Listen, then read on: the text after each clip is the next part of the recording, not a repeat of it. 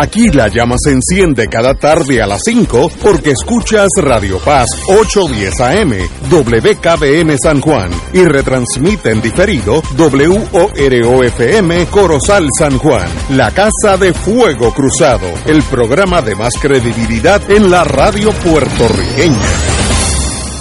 Esta emisora y sus anunciantes no se solidarizan necesariamente con las expresiones que escucharán en el siguiente programa.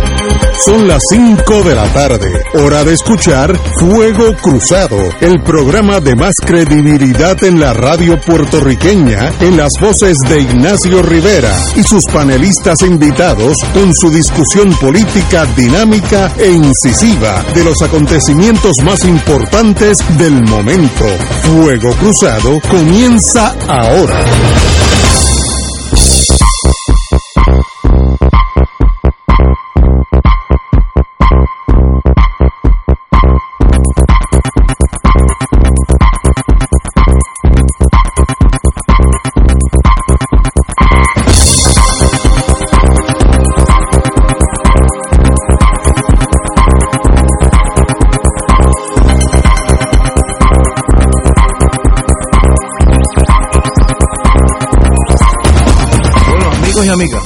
Buenas tardes. Hoy es miércoles 5 o 6, 6, 6 de julio.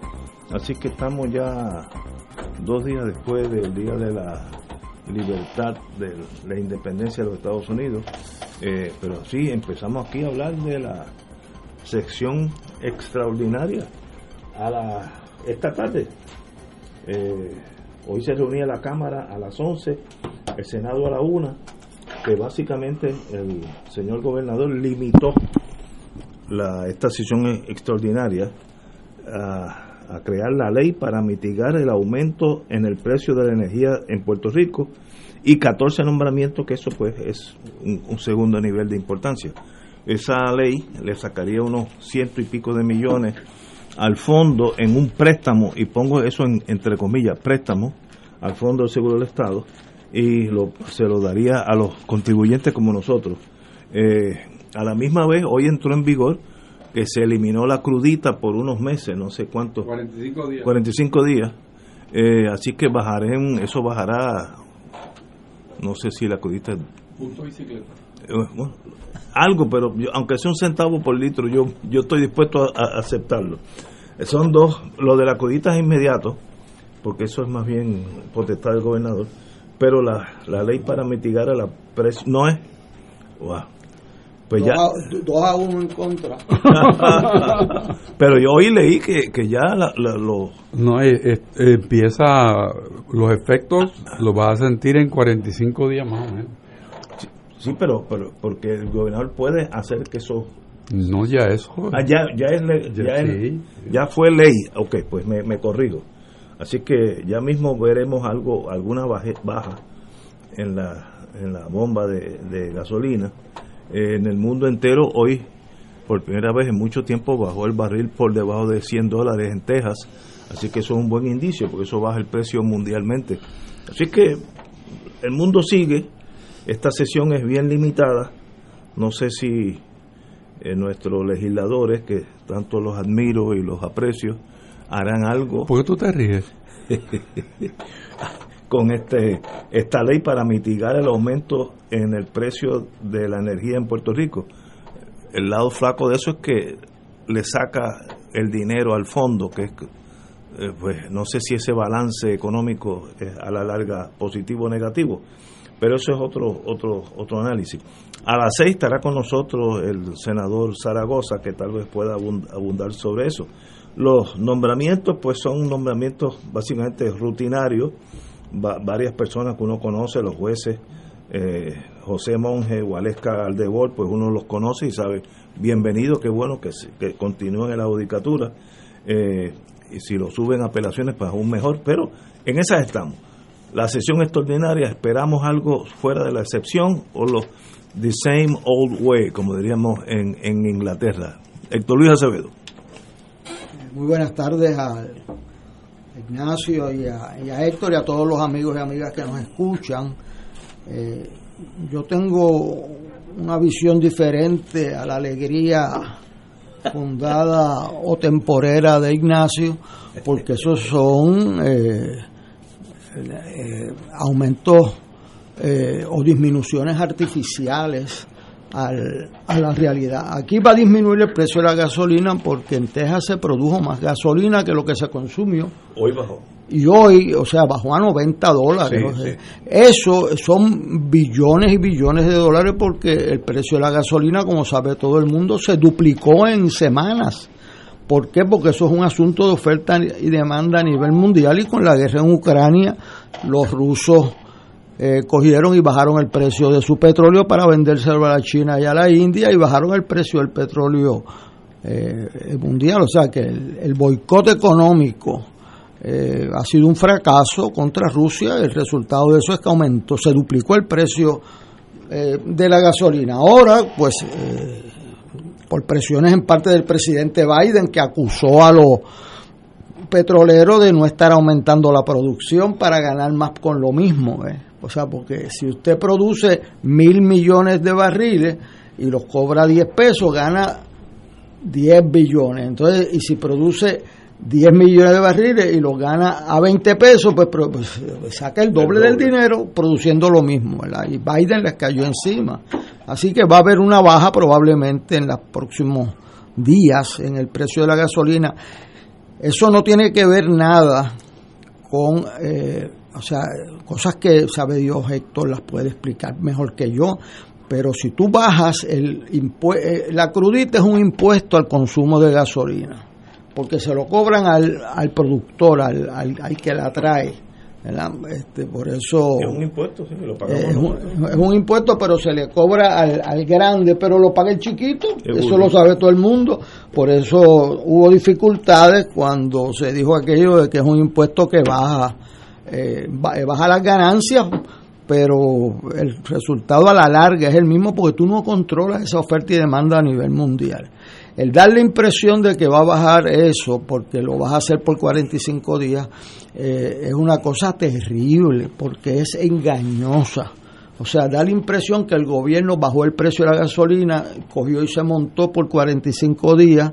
¿Y qué pasa con esos, con esos dineros? Que esos dineros no llegan entonces produces un déficit artificial, un déficit artificial por, por dar una rebaja de 45 días. Jennifer González hizo, empujó eh, en, eh, días antes de una elección para que cogieran y bajaran el precio de la energía eléctrica con otro préstamo. Eso tiene que haber sido un delito.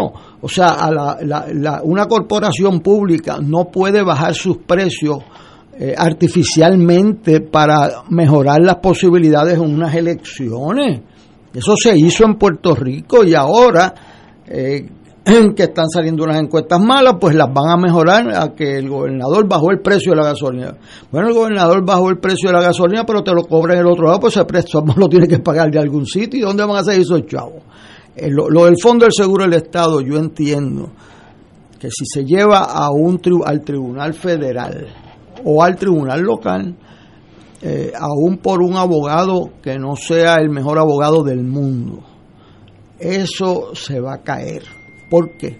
Porque ese dinero, eh, el fondo no es una entidad prestataria, esa no es su comisión legal.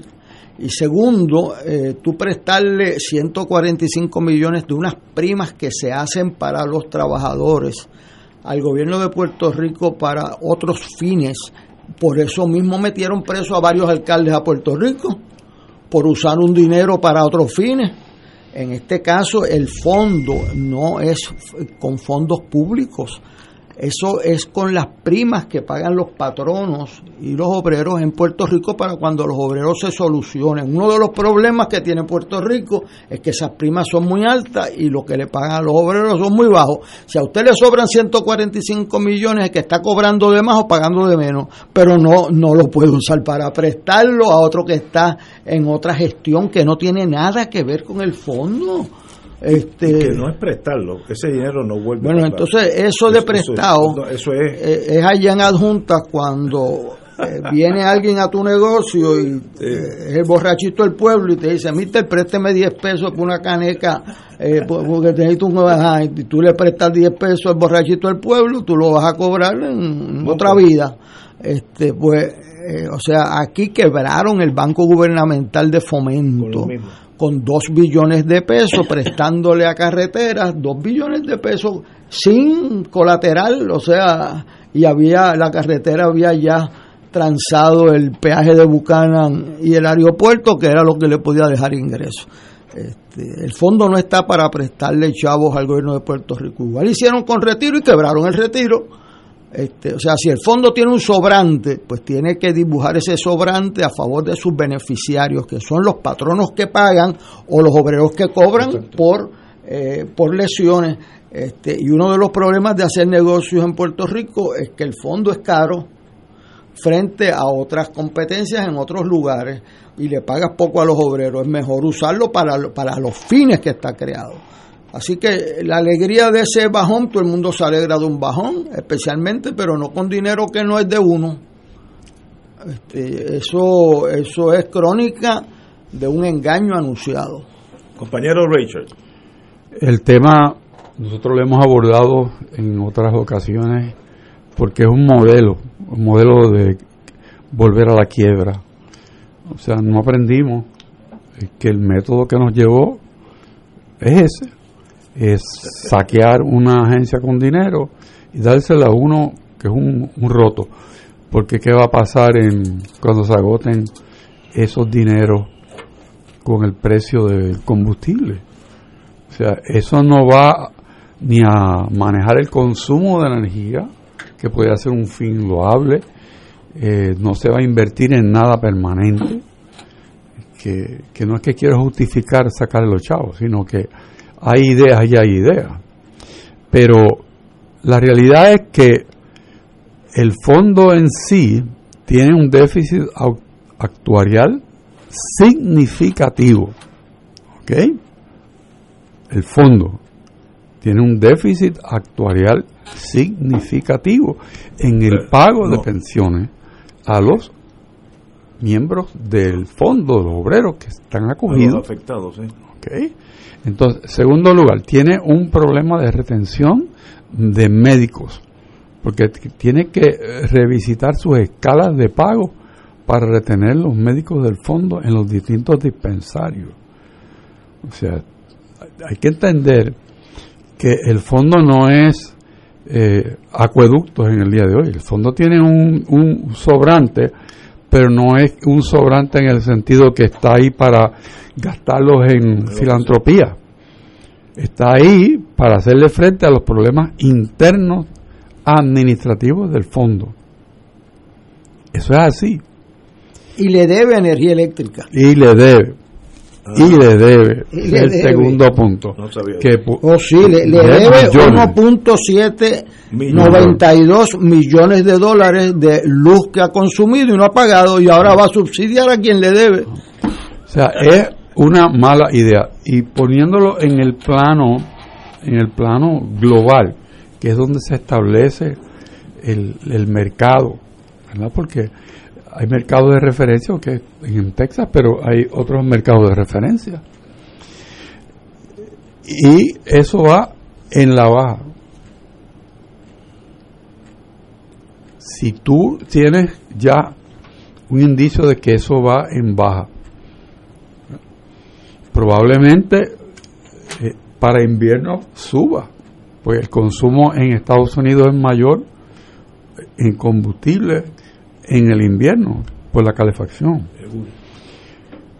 Pero por lo menos en este momento es en baja. No sé cuánto durará ese alivio, cuántos días o meses que se pague parte de la cuenta de lo que cuesta el combustible. Pero eso se agota rápidamente. Y me preocupa el argumento de la gente que dice, bueno, pero por lo menos tenemos un alivio. Bueno, sí, tenemos un alivio, pero es como tú tener un bolsillo y ponerlo en el otro.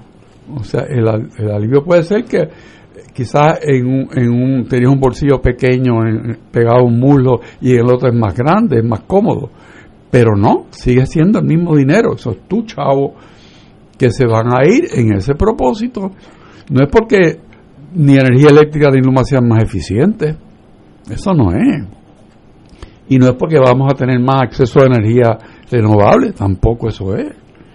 Es sencillamente lo mismo que se hizo hace unos años, pegadito a las elecciones, de tomar un préstamo, un préstamo, para ponérselo a la cuenta de energía eléctrica y simular bajar el, el costo del combustible. Eso no es correcto y no es buena administración. Yo entiendo que voces, qué sé yo, racionales en, el campo de la legislatura deberían examinar si eso es una buena medida o no. En el sentido, no populismo de bajar eso, sino realmente, esto es sana administración. Esto es lo que nosotros aprendimos después de la quiebra de Puerto Rico. Eso es lo que aprendimos. O sea, ¿cómo, cómo yo puedo conciliar esta medida con haber pasado por una quiebra y estando saliendo de la quiebra, cuyos efectos durarán años y ahora serán más? Porque como no nos pusimos de acuerdo en el presupuesto, pues tenemos cuatro años más de junta. Quizás sea una bendición.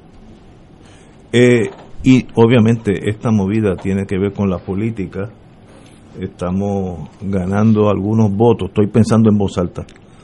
Porque por ahí vienen unas elecciones y entonces pues doña Yuya decía, oye, el gobernador me bajó, me bajó el precio de la gasolina, sin, sin mirar más las consecuencias. evita, evita que salga más mal en una encuesta. Yo quiero decir que aquí hicieron...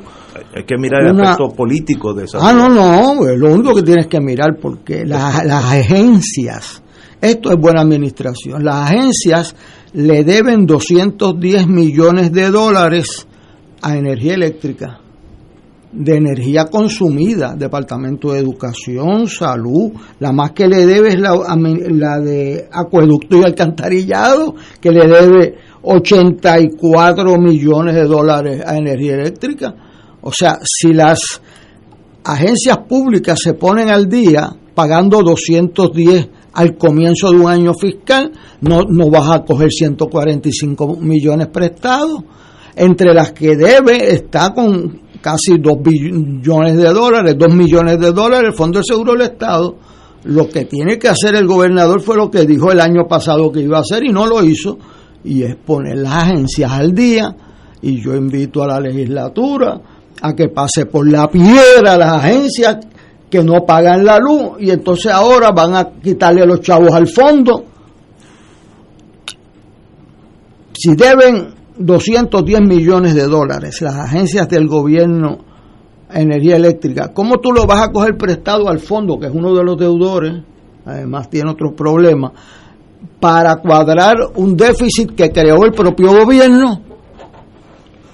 O sea, 210 millones de dólares 540 mil 949 con 54 chavos. Le pueden perdonar los 54 chavos.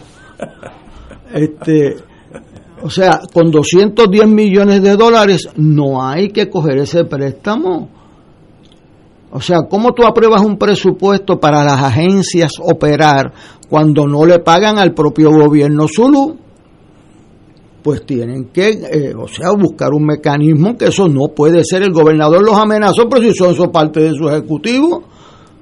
O sea, si, si aquí hay una orden del gobernador que si en 60 días no pagan esa cuenta, me traen la renuncia de todo el mundo, pagan las cuentas porque se las quitan a otro, algún sitio las consumieron, en algún presupuesto estaban, pero estamos metiendo eso debajo de la alfombra y entonces cogiéndole prestado a otra agencia, que es uno de los deudores, para dar una impresión política de que están bajando eh, el costo de la luz. ¿Por qué tienes que dar esa impresión política? Porque aquí el compañero Richard dijo que esto era el séptimo aumento.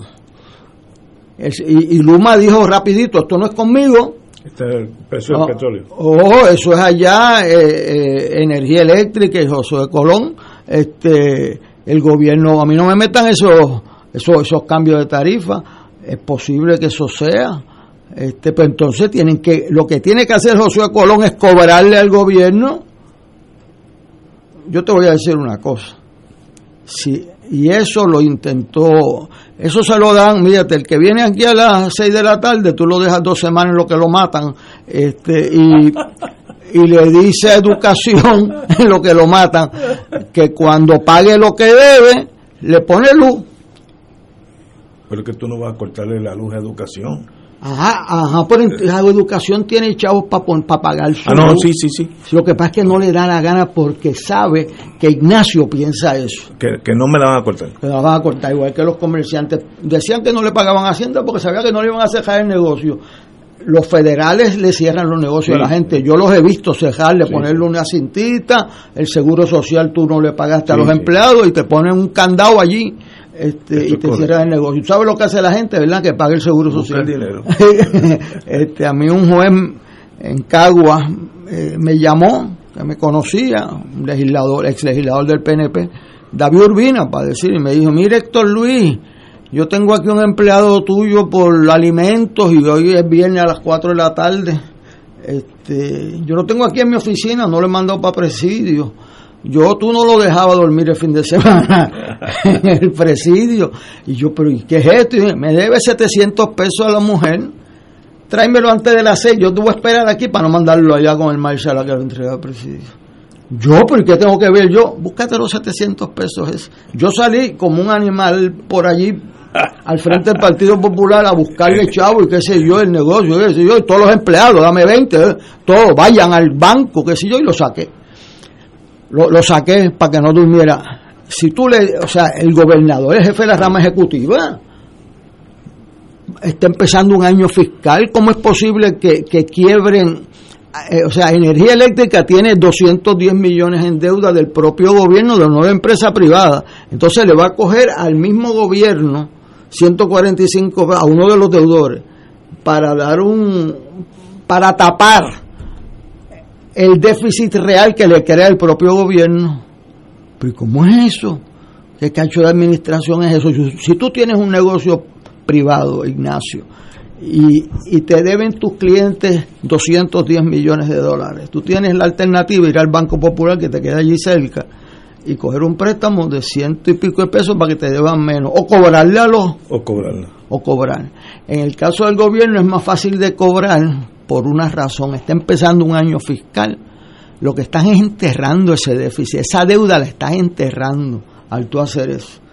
Y si, los, y si yo soy jefe de agencia y puedo no, no pagártelo porque sé que no te atreves a, a cobrarme de manera tipo Zaragoza, este, que se ganó mala fama por eso, pero cuando Zaragoza te llamaba que te iba a cejar el negocio, tú sabías No, que, y, cerró alguno. que cerró alguno. Yo conozco al CIPER, le lo sí, cerró. pero ya, ya no existe por eso. No, ahora pusieron un Popeye y ay Dios mío.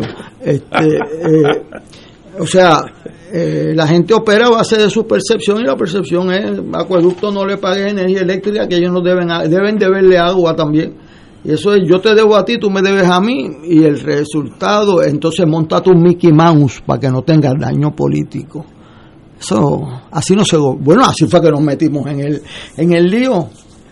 Al retiro le cogieron una vez, yo creo que chavo pre- prestado. Sí, Ese y, ahora nosotros tenemos que pagar el retiro del Fondo General. Eso la gente no entiende qué es.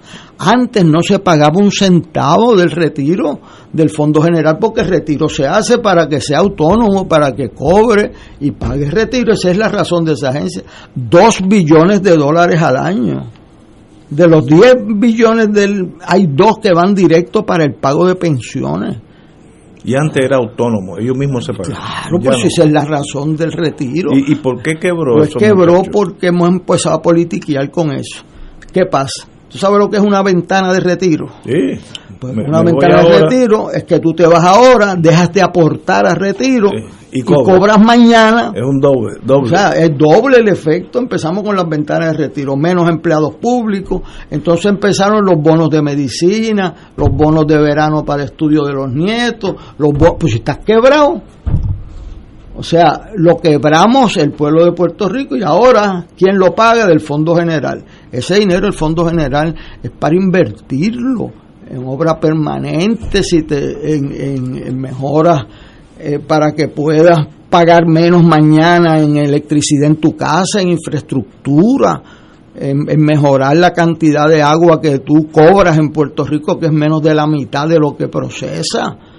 O sea, esa es la batalla del gobierno, la batalla real. Estamos dando una batalla de impresiones a corto plazo. Eh, por diferentes razones, este, yo no creo que tampoco se les ayuda eh, o sea, si el periodista le, pone los 145 millones que le tumban al fondo cuando le, deben 210 y ese es el titular, o sea, que no le sale la jugada, pero ellos aparecen ahora eh, firmando esa ley, etcétera. Yo creo que estamos invitando a un segundo desastre en Puerto Rico porque no veo un cambio de actitud eh, y les reímos esa gracia. Son dos gracias que han hecho este verano, fíjate Dos. ¿Cuál es la primera? Bueno, están los, los 145 del, del préstamo a energía eléctrica y ahora la crudita, suspende la crudita. ¿Y qué pasa con ese ingreso que iba a producir la crudita? Que desbalancea el presupuesto. Porque ese dinero iba a crearse y ahora no se va a crear. ¿Y qué tú haces ahora con ese déficit? Ah, creaste un déficit. Es más, yo tengo dudas que tú puedes hacer eso, salvo que tú me pruebes a mí que produciste esos ingresos de otro lado porque desbalanceas el presupuesto, porque ese dinero iba a gastarse en vivienda, en salud, en el centro médico, en otro lado, y ahora dejaste de ingresar ese dinero y sigues con los mismos gastos. Este, eso es lo que un director de presupuesto fuerte no le permitía a los gobernadores. O sea, a Togwell eso no le pasaba.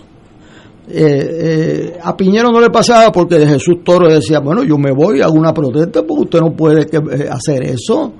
O sea, tú no puedes perdonar un ingreso si no disminuye los gastos. Eso lo sabe cualquier hijo de vecino en Puerto Rico. Todas esas madres que corren su presupuesto y están estudiando saben que si tú dejas de recibir un ingreso porque le diste un pagas menos crudita, en algún sitio dejaste de cobrar ese dinero.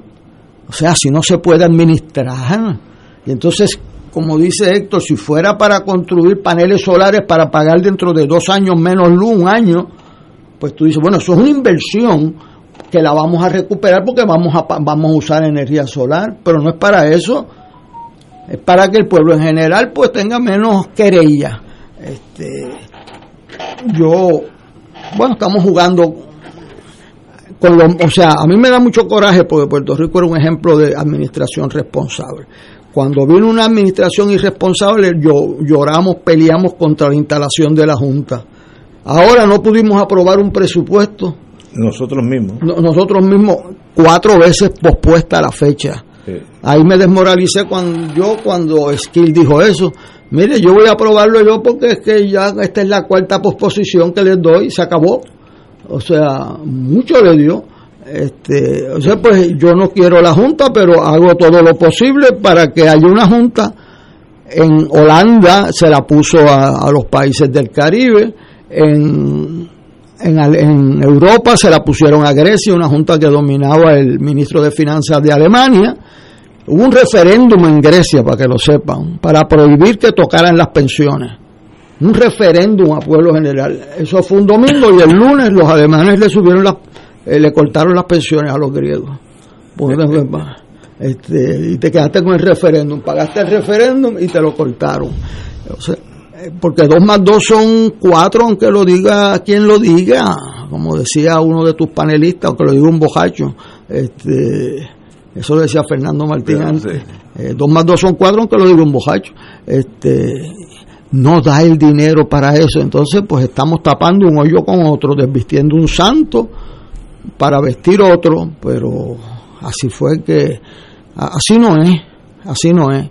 O sea, esto que ha pasado y que va a pasar, eh, o sea, yo le leí a ustedes los números de 212 millones de dólares que paguen las agencias, estamos a principio de año. ¿Qué haría un buen administrador? ¿Y esas agencias tienen el dinero que deben o eso ya es un problema? Bueno, lo tienen comprometido para otro lado, por eso que no lo pagan. Entonces, pues lo que tú tienes que hacer, sí, Si, si tú lo Si tú, ahora, yo te aseguro que si saben que en 60 días le cortan la luz de verdad, yo te lo digo porque cuando yo llegué a la presidencia del Partido Popular me iban a cortar la luz al lunes siguiente, o sea, dentro de 10 días. Y yo el sábado ese hice un maratón y pagué la luz. Este, sí, o sea, tú, tú, tú te la buscas. Eh, yo firmé la ley que no te pueden cortar la luz un viernes, contrario al consejo de todos los asesores del gobernador y que tú pudieras pagar el promedio de las tres facturas últimas, porque hay facturas locas a todo lo que da de energía eléctrica. Hay errores. Energía eléctrica me iba a matar porque así es, con, con ese corte de viernes te quedas sin luz viernes, sábado y domingo y entonces pues la gente se pone al día. Yo digo, no, pero tú no puedes, y si la factura está mal, se queda sin derecho a apelarla, pues te va a pagar el promedio y así se hizo en Puerto Rico. Este, entonces decían que el gobernador no iba a aprobar esa ley que yo firmé. Yo le digo, bueno, yo creo que Hernández Colón es una persona muy conservadora, pero suicida no es. Para venir a decirle, ahora córtelo la luz los viernes, no, no, busquen otra forma. Si eso no es tan difícil, lo que pasa es que necesita mucho liderato y firmeza en ese liderato. O sea, si el gobernador Pierluisi le dice al de acueducto, me estás quebrando energía eléctrica, ¿sabes? Así que tú búscate la forma de hacer un plan de pago y lo cumples, no la tienes que pagar toda, pero al fin de año tú pagaste, ¿sabes? Y el del fondo también, al fondo le, sobran 145 millones y le debe dos a energía eléctrica. Oye, ¿cómo, ¿cómo es eso? Eso, eso es falta de liderato en la rama ejecutiva y poca vergüenza de las agencias una a otra. Entonces le dan una impresión al pueblo de que yo salvé la situación. Sí, eso es ah. la imagen política de lo que están buscando. Sí, sí. Obvio. Señores, tenemos que ir a una pausa, son las 6 y 33. Fuego Cruzado está contigo en todo Puerto Rico. Todos los jueves Radio Paz y la Administración del Seguro Social te ofrecen un espacio informativo para orientarte y aclarar todas tus dudas sobre los derechos, requisitos y obligaciones para poder disfrutar de sus beneficios. Plantea tus preguntas por el 787-349-82 y conoce antes que nadie los detalles concernientes a cambios y nuevas regulaciones escuchando todo sobre seguro Seguro Social con Víctor Rodríguez. Los jueves a las 11 de la mañana por Radio Paz, 810 AM. 2.6 millones de autos en Puerto Rico. Algunos de ellos con desperfectos. Autocontrol. Tu carro. Tu mundo. Tu mundo. Tu mundo. Ahora, de 12 del mediodía a 3 de la tarde. Por Radio Paz 810 AM y Radio Paz 810.com. Buenos días familia. Es la casa a la que siempre puedes llegar sin invitación. A las 10 de la mañana, Judith Felicia es tu anfitriona para conversar sobre medicina, psiquiatría de niños y adolescentes, artes, derecho, valores y fe. Todos los días por Radio Paz 810 AM. Buenos días familia. Donde una conversación parece demasiado corta. Buenos días familia. De lunes a viernes por Radio Paz 810 AM. El sábado 20 de agosto, desde las 10 de la mañana hasta las 7 de la noche, llevaremos a cabo el Provitón, Profundos Sostenimiento del Santuario Nacional de Nuestra Señora, Madre de la Divina Providencia, titulado Acogidos por la Providencia. Llenos de gozo, oraremos por las intenciones de Puerto Rico. A la vez estaremos conociendo más sobre nuestra patrona y cooperando para mantener las instalaciones y actividades pastorales del santuario. Transmisión en vivo por Teleoro Canal 13 Radio Paz 810 AM y Facebook Live del Santuario de Nuestra Señora, Madre de la Divina Providencia. Para mayor información puedes comunicarte al 787-646-9448. Contamos con tu oración y contribución. Cómprame un sistema solar y escúchame aquí en Radio Paz. Todos los viernes a las 4 y 30 de la tarde te espero para que me cuentes tus inquietudes acerca de placas solares con baterías. Comunícate conmigo Soy Luis Enrique al 787-536-7938 de Solar Store. Cómprame un sistema solar.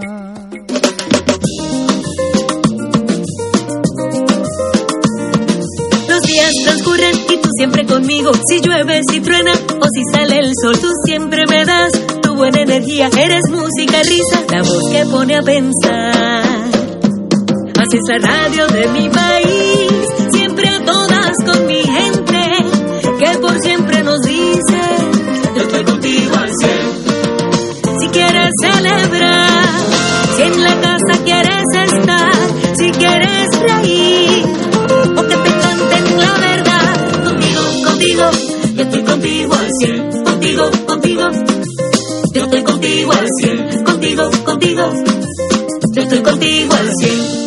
Los 100 años de la radio.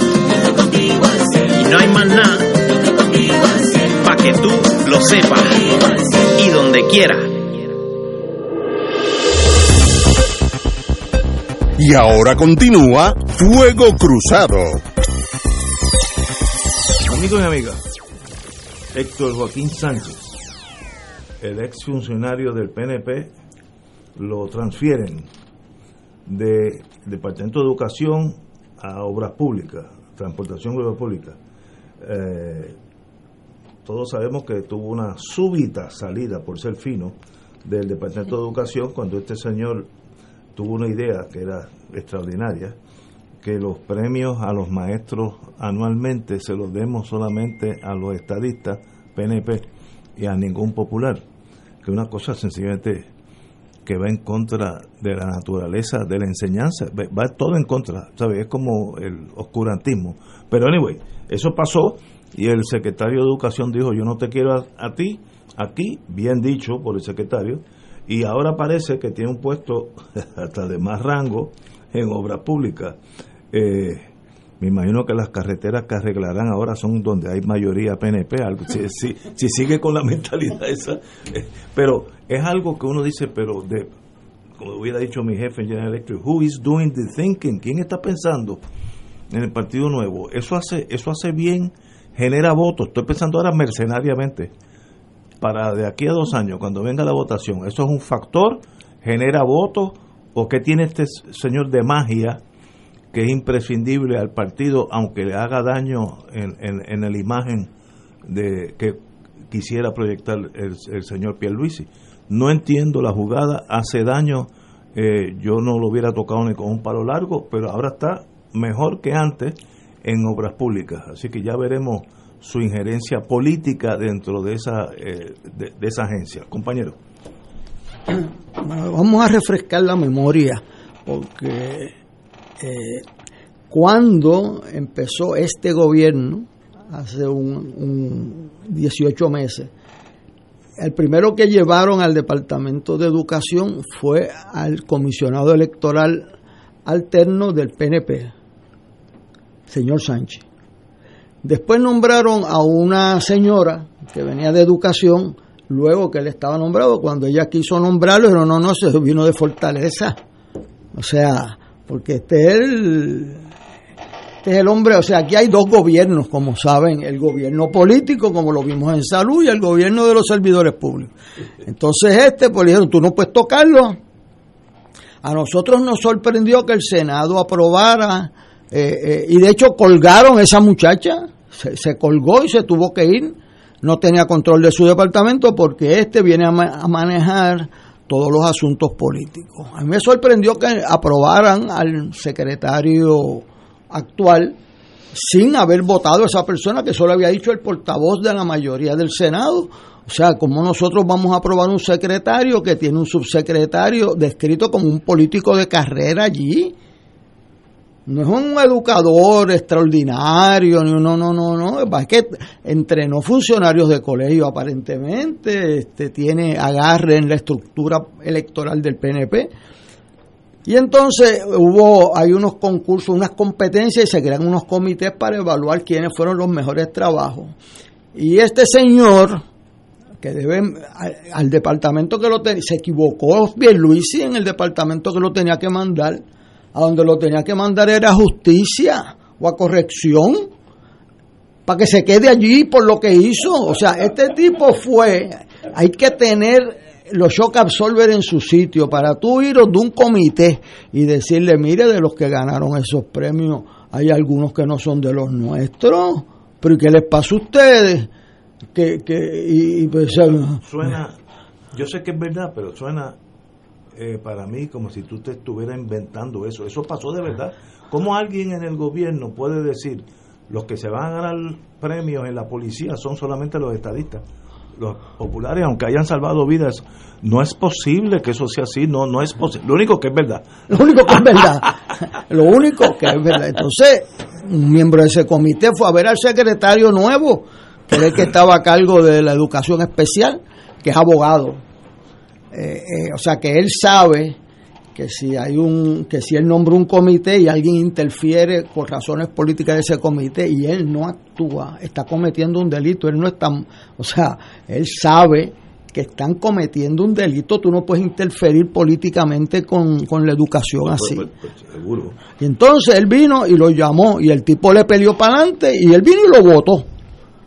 El primer gran logro que tiene. Entonces, al que votaron por politiquear en educación, lo acaban de votar al que estaba de subsecretario para nombrarlo subsecretario en transportación y obras públicas.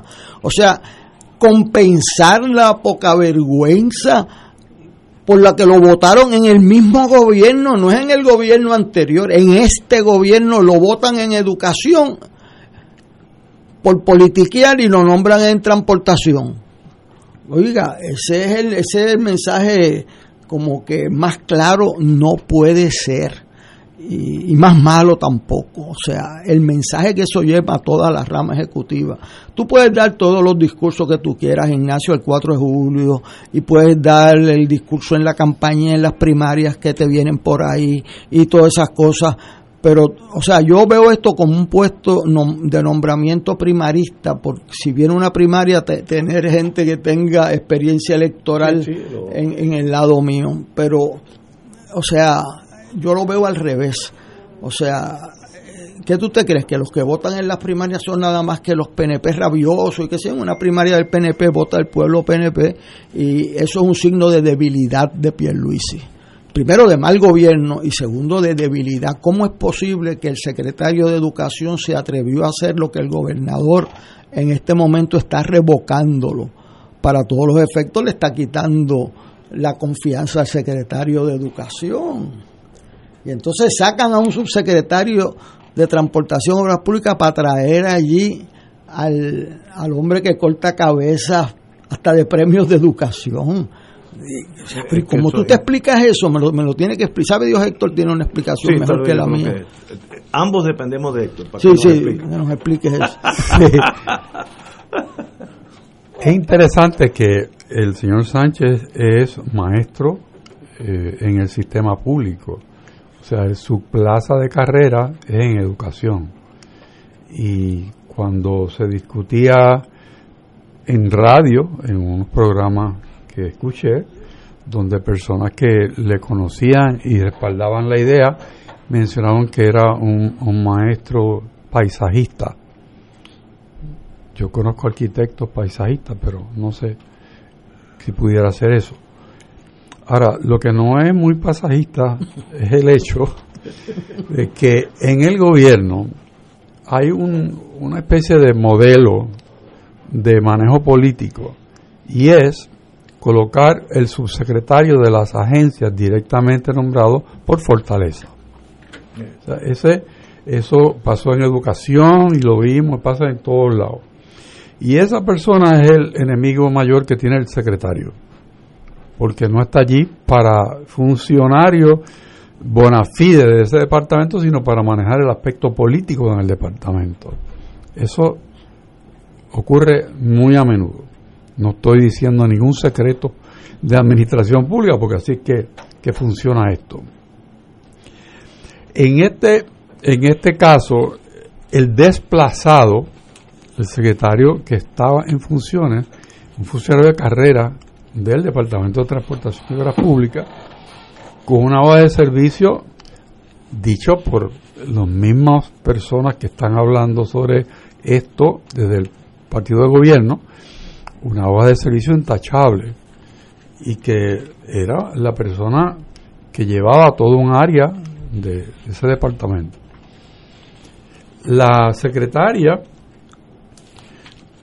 daba hasta este momento una visión pública de tener una separación de la parte política, por lo menos visible, de la parte operacional y de gestión de ella como secretario. Aquí pues ella, obviamente, es la posición de ella o es la voluntad del poder nominador. Y aquí pues ganó el poder nominador, pues ella seguirá administrando su departamento como bien pueda y tendrá que lidiar con una persona allí que no está como parte de su equipo, no es del equipo de la secretaria, es del equipo político. Y puede tener unas funciones, puede dirigir un, club, puede hacer allí este, actividades eh, de recaudación de fondos y debería consultar a un abogado. Pero la, la situación es que el servicio público, la gestión gubernamental del Departamento de Transportación y Obras Públicas, que es, un motor de nuestra economía, es el terrateniente por antonomasia en el país, tiene todas las propiedades públicas a su haber. Y no exenta de controversia, porque también tiene un problema ahí en el condado. Pues ahí lo que, lo que se demuestra es que nuevamente dejamos que el criterio inmediato político sea el que determine el funcionamiento de la agencia.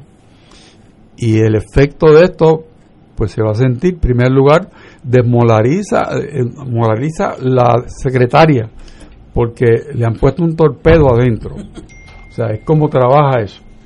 Y en segundo lugar, las personas que trabajan allí se sienten también magulladas porque va a tener un subsecretario, subsecretario, no es que un secretario auxiliar de tercer rango, sino subsecretario, eh, que no, no sabe nada de eso, no, no, no, nunca ha trabajado en ingeniería, ni en arquitectura, ni en diseño, ni, ni nada relacionado con lo que administra el Departamento de Transportación, pero es subsecretario y puede dar órdenes y en ausencia de la secretaria, por ley, es el secretario.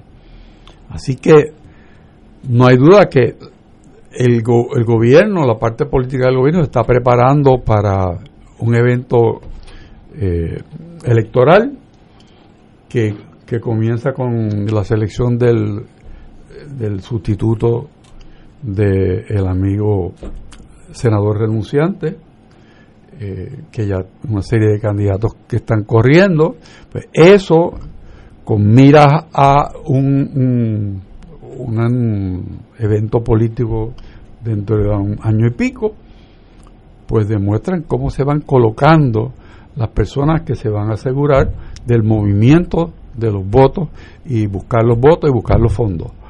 Y eso está claro en quién se designa, porque en educación tenía esa misma función. Y si fuera que va a hacer lo que él sabe, que es maestro paisajista, pues estaría en educación. Pero está en obras públicas. Departamento de Transportación y Obras Públicas. Sombrilla, no sé cuántos otros departamentos. Así que no, no tenemos que buscar más explicación. Obviamente esto es una preparación de una campaña política que está casada porque ya hay candidatos para todas las posiciones que han dicho, bueno, este yo estoy disponible entre comillas. De hecho, la comisionada residente hoy dijo que el proyecto de estatus iba a radicar eh, ya mismo este mes, este de julio, y que se iba a quedar como estaba porque tenía eh, todos los elementos que legalmente eh, son aceptables para el sistema legal de los Estados Unidos. O sea que esa es la palabra de hoy. Eh, también habló sobre otros proyectos en una conferencia de prensa. Pero- Eh, así que No, no, hay no hay que no hay que abundar mucho. Hay un, un, un- una pelea casada. Eh, y, y la Ah, oposición, veo, veo, veo.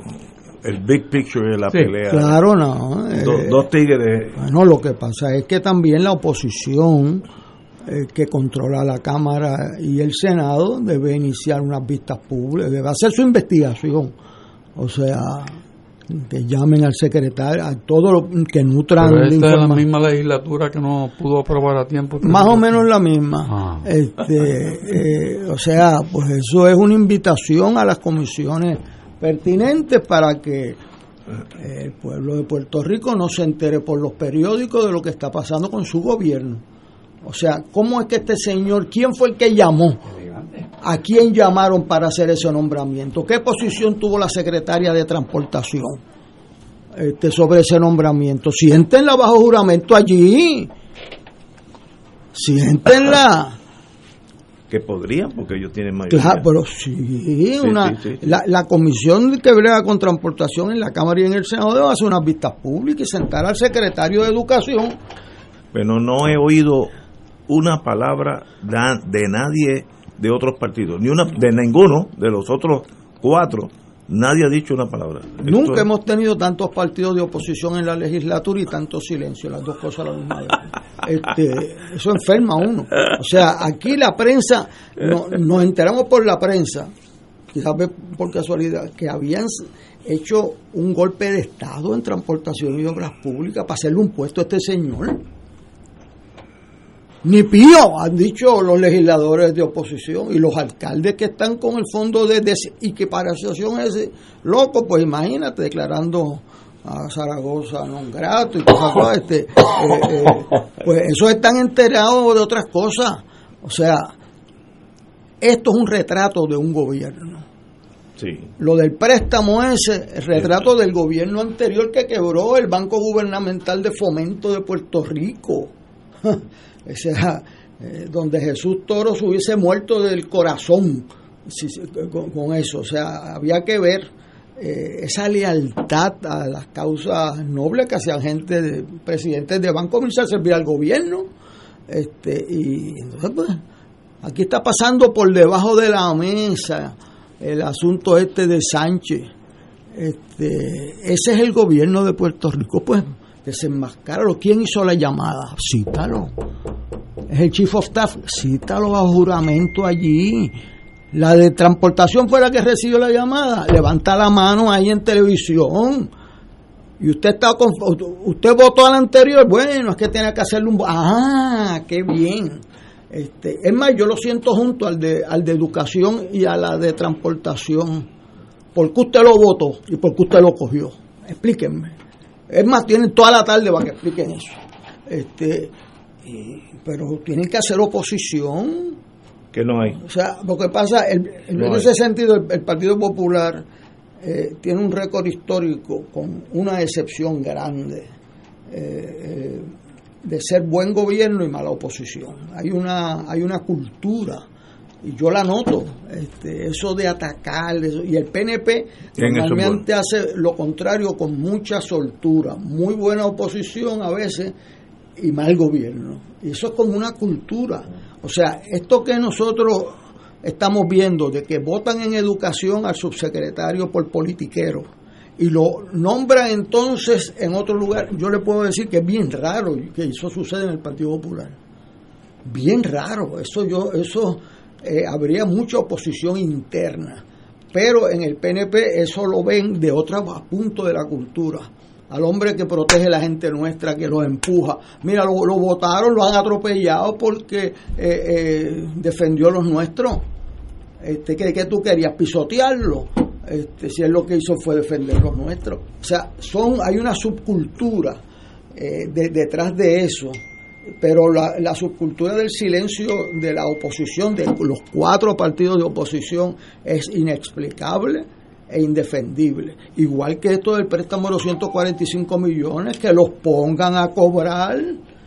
Si deben 210, ¿cómo te, eh, eh, O sea, deben 210 y le van a coger un préstamo, incluyendo a los que deben, para pagar los 145. Pues eso lo sienten allí y que le expliquen al pueblo de Puerto Rico cómo es eso.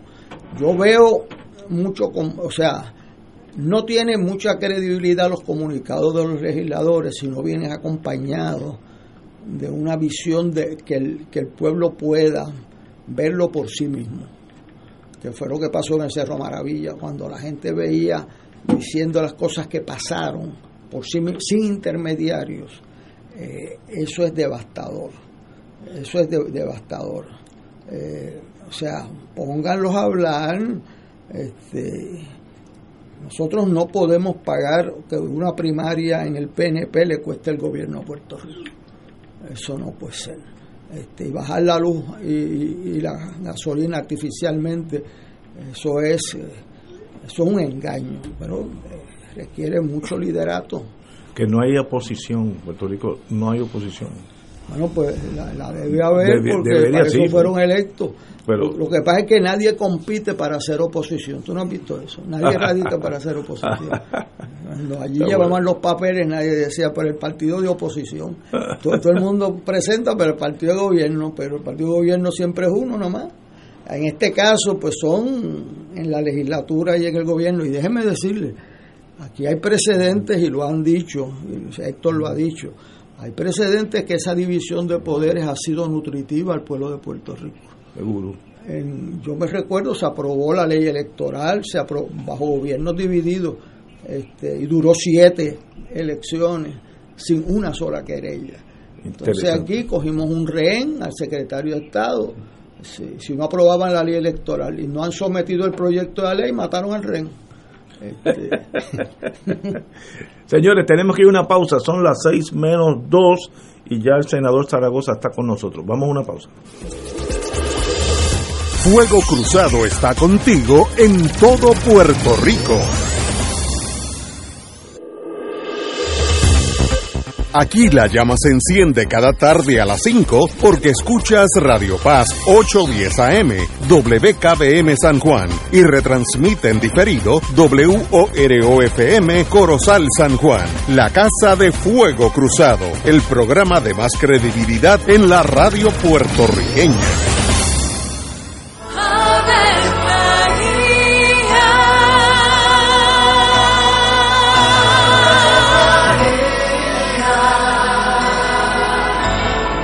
El ángel del Señor anunció a María. Y ella concibió por obra del Espíritu Santo. Dios te salve María, llena eres de gracia, el Señor es contigo. Bendita tú eres entre todas las mujeres, y bendito es el fruto de tu vientre Jesús. Santa María, Madre de Dios, ruega por nosotros pecadores, ahora y en la hora de nuestra muerte. Amén. He aquí la esclava del Señor. Hágase en mí según tu palabra. Dios te salve María, llena eres de gracia, el Señor es contigo. Bendita tú eres entre todas las mujeres y bendito es el fruto de tu vientre Jesús. Santa María, Madre de Dios, ruega por nosotros pecadores, ahora y en la hora de nuestra muerte. Amén. Y el Verbo se hizo carne. Y habitó entre nosotros. Dios te salve María, llena eres de gracia, el Señor es contigo.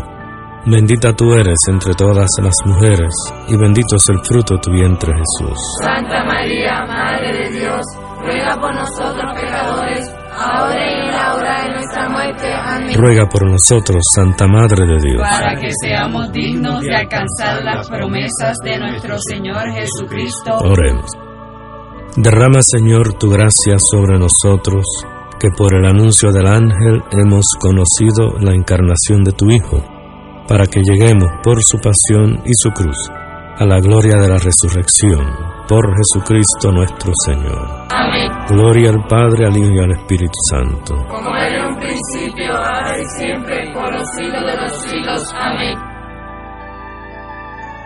Tu mejor compañía en temporada de huracanes es la radio. En específico Oro 92.5 FM, la excelencia musical y Radio Paz 810, donde ser mejor es posible. Todo lo que quieres saber minuto a minuto, de manera seria y confiable, está aquí. Llevaremos tus mensajes de emergencia, avisos de cambios de turno en tu trabajo o cualquier información de importancia para facilitar tu vida. Solo llama al 787-751-1018 o 787-751-1380. Y tu familia de Oro 92.5 y Radio Paz 810 te apoya y resuelve. Juntos nos vamos a preparar mejor para enfrentar cualquier evento porque somos el equipo que siempre está a tu lado. A tu lado. Nadie te cuida más que tu familia de Oro 92.5 FM y Radio Paz 810 AM. Y ahora continúa Fuego Cruzado.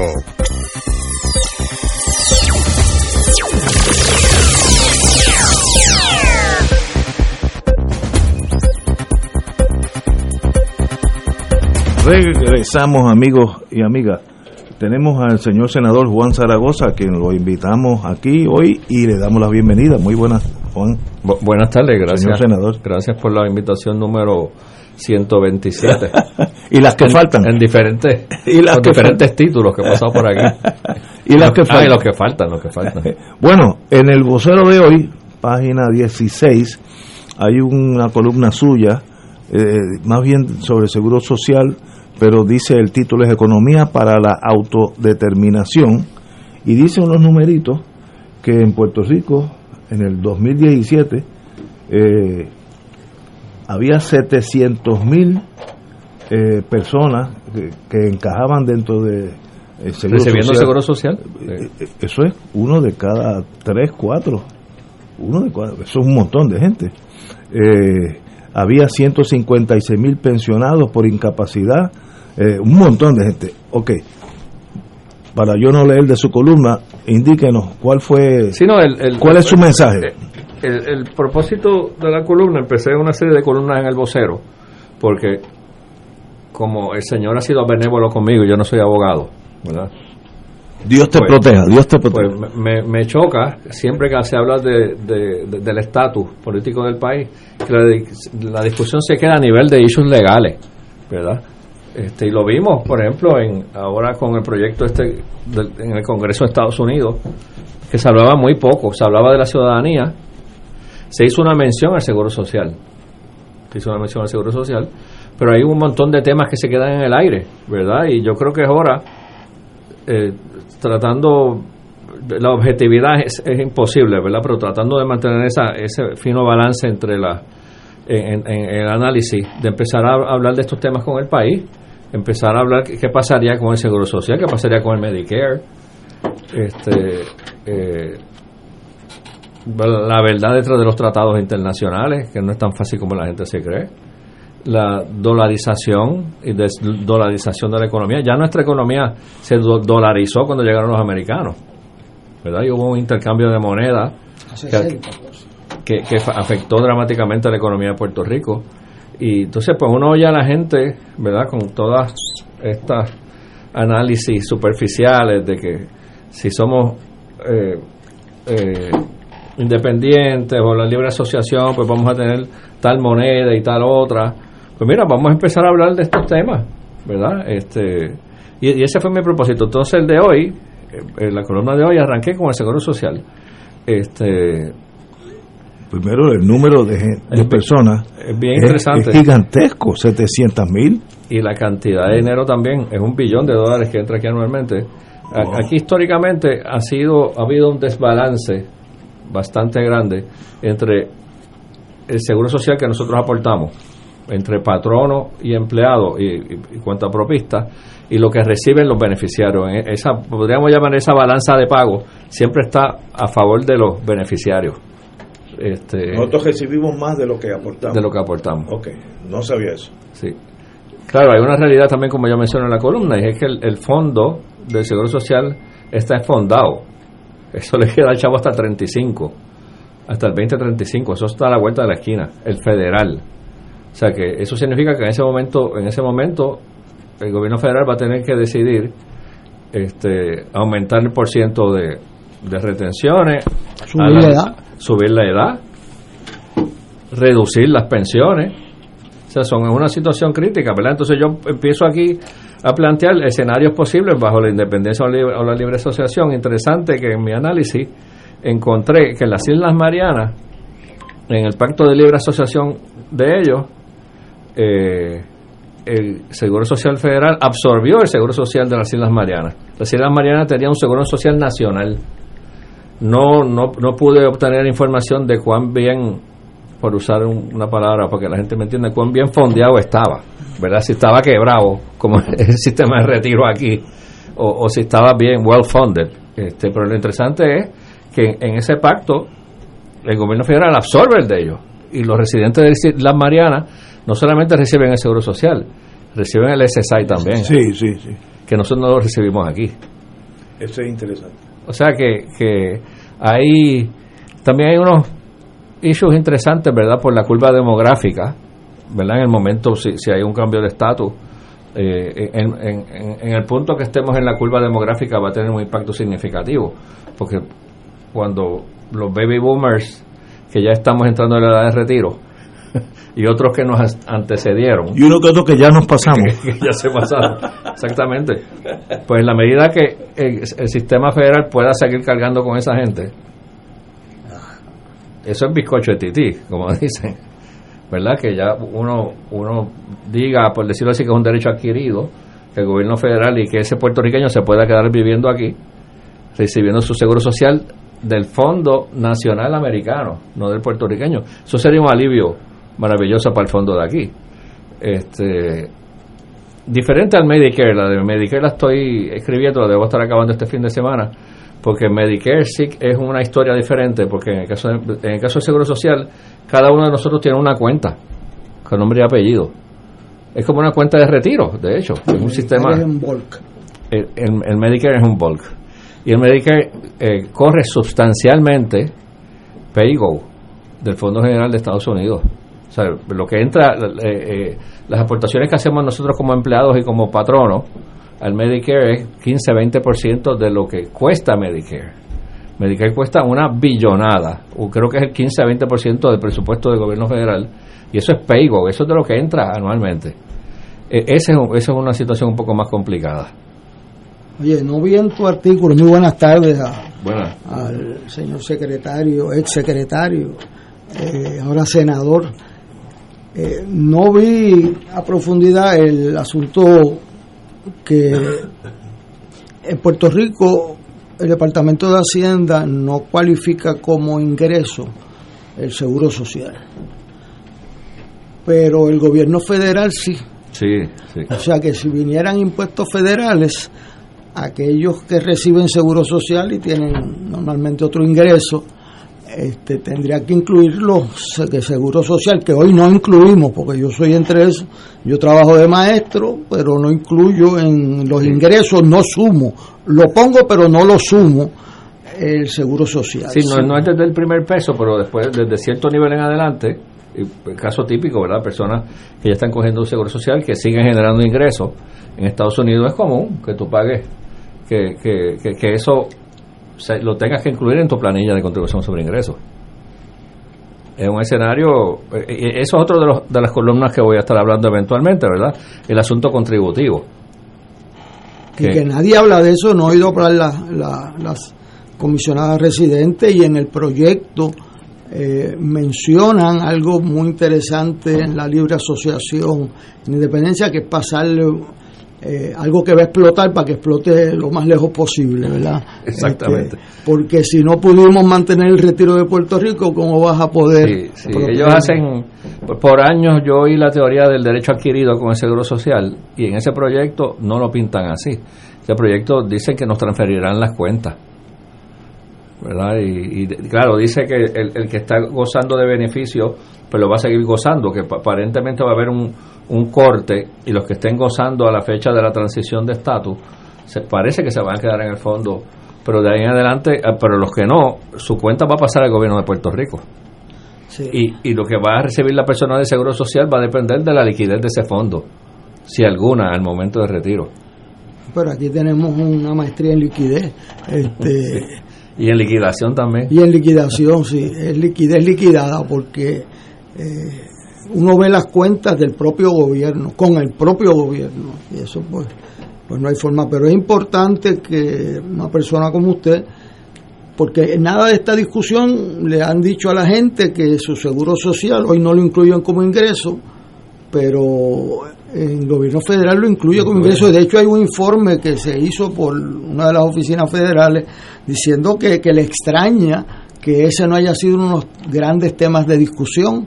Eso pues eh, se debe a la negligencia de la discusión en Puerto Rico. Por eso le felicito por enfocar el tema económico. Ese tema económico en las disposiciones que le dan a Puerto Rico, cuando uno los examina con números, es malo como quiera porque eso lo escribió gente que quieren también evitar una derrama de, fondos federales. Entonces, por, por eso en el décimo año de la independencia de la libre asociación le aplicaron la misma tablita. Eso es interesante. O sea, en el año 11 ya voy 12, 13, o sea, este, voy liquidando eso. Pero lo invito a que continúe porque ese es un tema importantísimo y pocas veces estudiado con credibilidad. Sí, oye, yo puedo entender, ¿verdad?, que un, tipo de proyecto de ley de ese tipo, eh, pues no, tampoco es para que sea una tesis de 300 páginas, ¿verdad? No lo puede incluir todo, pero pero tampoco puede haber, ah, puede haber un vacío en tantas áreas. Esto tampoco puedes pedir, tú puedes pedir al pueblo de Puerto Rico que dé un salto al vacío. O sea, tú le vas a pedir que voten por la libre asociación y que una vez lo logremos, negociemos. digo, realmente, para ser justo, ¿cuánta gente va, a tomar ese salto por fe? Yo creo que hay, hay unos puntos críticos que hay que poner sobre la mesa y empezar a discutirlo antes de pedir al pueblo que tome una decisión, igual con, lo, con la independencia, ¿verdad? Y de nuevo, mi, mi, mi objetivo es llenar un vacío de discusión que aquí no, no, no, nadie, nadie se ha ocupado en llenar. Eso es todo lo que estoy tratando de hacer yo felicito esa iniciativa. Yo, yo pienso y hace tiempo que lo, lo vengo conversando con amigos independentistas, amigos estadistas, que, que es necesario que la gente conozca esos modelos económicos. Eh, y luego que se conoce, uno ve las bondades y las cosas que no son tan buenas y puede tomar una decisión racional sobre lo que quiere. Pero a oscuras no es posible tomar decisión. La oscuridad lo que produce es miedo y el miedo es el tranque y entonces la inmovilidad. Y, no podemos nosotros permitirnos el lujo de seguir en esto por, mucho más tiempo. Yo felicito voces como la suya que, que vienen a orientar y yo espero que todo el mundo tenga deseos de orientarse, porque eso es lo otro, ¿no? Que la gente quiera educarse poco a poco leyendo o en, conversación como esta eh, que tiene cierto nivel y despegue de la cuestión estrictamente partidista que yo creo que por eso es que la gente escucha este programa porque tú, uno puede aquí libremente decir lo que piensa y si está equivocado pues para eso está el fuego cruzado o sea que no esa es la realidad o sea que es importante que eso siga y, y no, no pierde el ánimo de, de seguir, porque las cosas, después que uno hace algo por un tiempo, como que se cansa. Pero el, el fruto está más allá. El fruto, el fruto es que vamos a educar una generación que a lo mejor se atreve a tomar decisiones. Así mismo, pero lo importante es que las tomen informados. Correcto, correcto. Y ya que llegó de nuevo Ignacio, Ignacio, estábamos hablando de, un salto al vacío, así que ahí te estoy dando el pie forzado para hablar de la extraordinaria. No, eso lo tengo aquí. Arranca la sesión extraordinaria, hay un issue nada más, que es la ley para mitigar el aumento en el precio de la energía en Puerto Rico, y 14 nombramientos, pero eso es rutinario, eso no, no ni va ni viene. Eh, ¿Cómo usted ve esta sesión extraordinaria, usted que está en el Senado?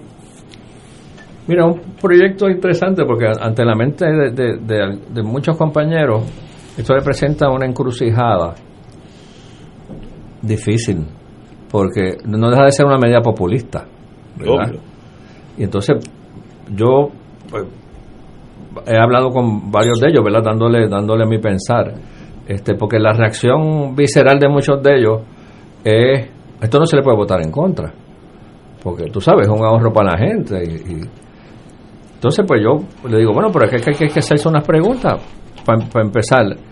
Eh, ¿Alguien nos ha probado de que sacarle esa cantidad de dinero al fondo no afecta su estabilidad financiera? ¿Verdad? Porque antes, antes de matar el puerquito, pues vamos, eh, eh, aguanta. O, o, o, la situación financiera no es importante, la situación del fondo. Y entonces, además de eso, eh, se justifica para, lo, para, bajarle 5, 6, 7 pesos al mes a la gente. Se justifica sacarle, o, esto es un espejismo, al final de cuentas, ¿verdad? Porque yo, yo tengo unos enfoques, ¿verdad? Como comerciante, empresario y administrador de tantos años, yo tiendo a enfocarme más en el largo plazo, buscando las raíces de los problemas. Y mi, mi reacción inicial es pero, ¿cuál es el problema? El problema no es la dependencia del petróleo. Si, si vamos, si, si, si es que se puede sacar ese dinero, ¿no estaría mejor invertido ah, eh, eh, incentivando a la gente de alguna forma a que se muevan a energía solar? E incentivando a la gente a que cambien su calentador de agua por uno solar, eh, en seres más eficientes en el uso de energía. O sea, ¿por qué no, no nos enfocamos en tratar de buscar soluciones permanentes o casi permanentes al problema. Porque esto es como echarle un vasito de agua a una fogata.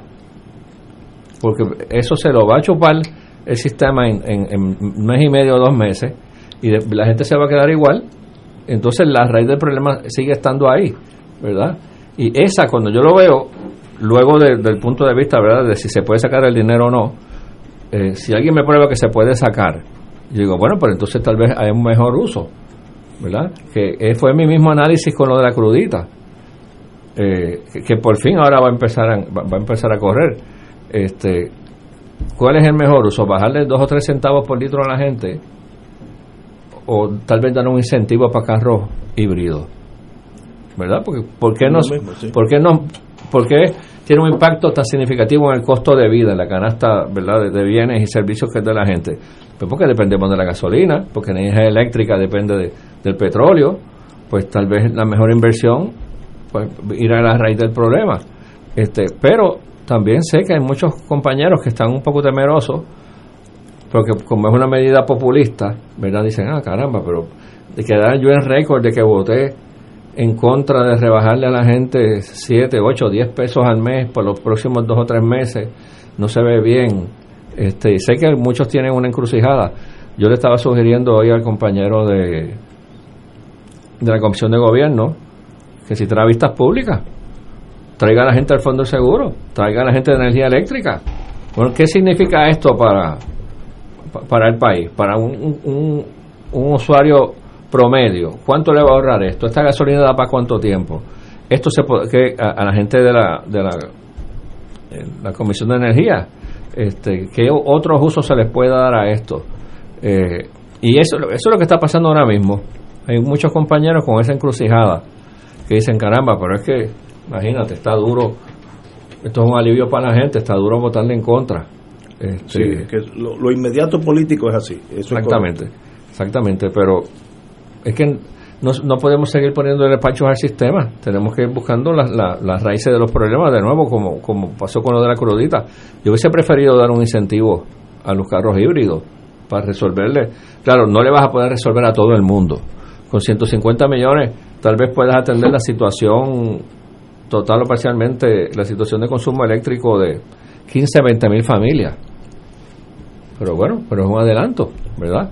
versus ahorrarle en un periodo de tres meses 20 pesos a una familia.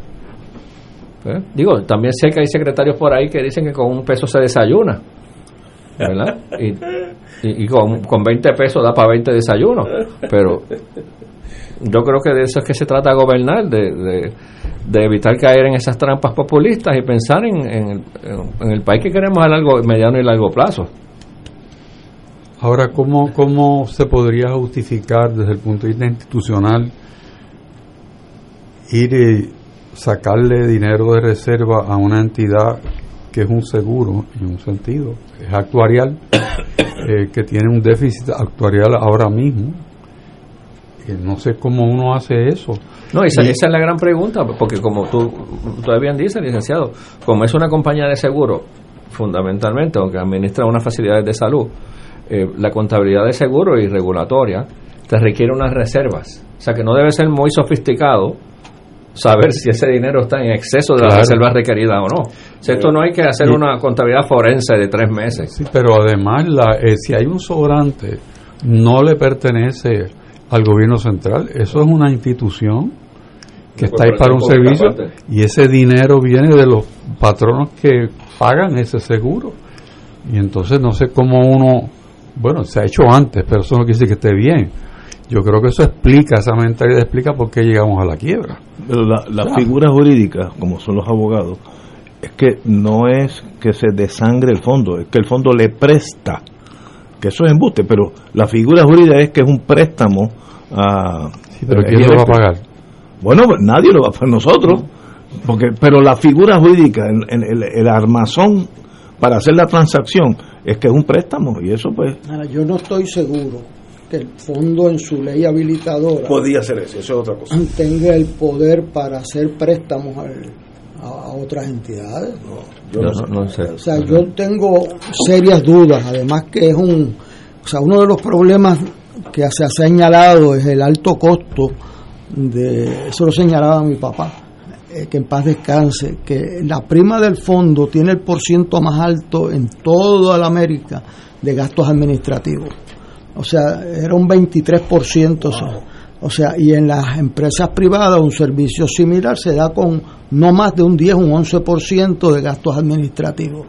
Esa diferencia de 10% es el que le quitamos a los obreros o se lo añadimos a la prima que lo hace menos atractivo hacer negocio a Puerto Rico. O sea, entonces yo vi aquí en la tablita que yo tengo de los que le deben a, a energía eléctrica y sale el fondo con 1.8 millones que le debe de luz el mismo que le vas a coger 145 millones. Digo, Digo, no. tú traes un punto interesante también, ¿verdad? Uno como comerciante, sabiendo cómo lo duro que le da el fondo a los pequeños comerciantes, también el sentido común a ti te dice, espérate, si hay un dinero en exceso de lo que se requiere de las reservas del fondo. ¿Baja la prima? ¿Baja la prima? Baja la prima. ¿Seguro? Los pequeños negocios. Lo co coge negocios que pagan de X cantidad de empleados para abajo y al final del año como como pasa eso sucede mucho en algunas pólizas que te dan un rebate sí, sí, sí. al final del año.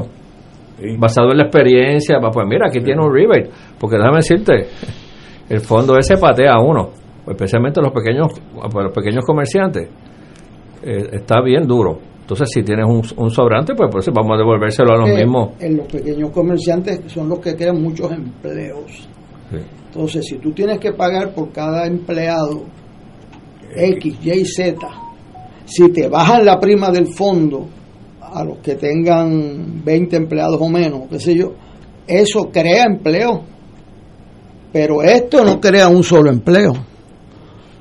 Esto crea una impresión de que el gobierno hizo algo sobre un asunto que no controla, que es el precio del petróleo. Eso es un Mickey Mouse. El precio del petróleo va a bajar porque los sobrantes de producción son mayores que la demanda y eso es lo que va a pasar con la crudita o sin la crudita.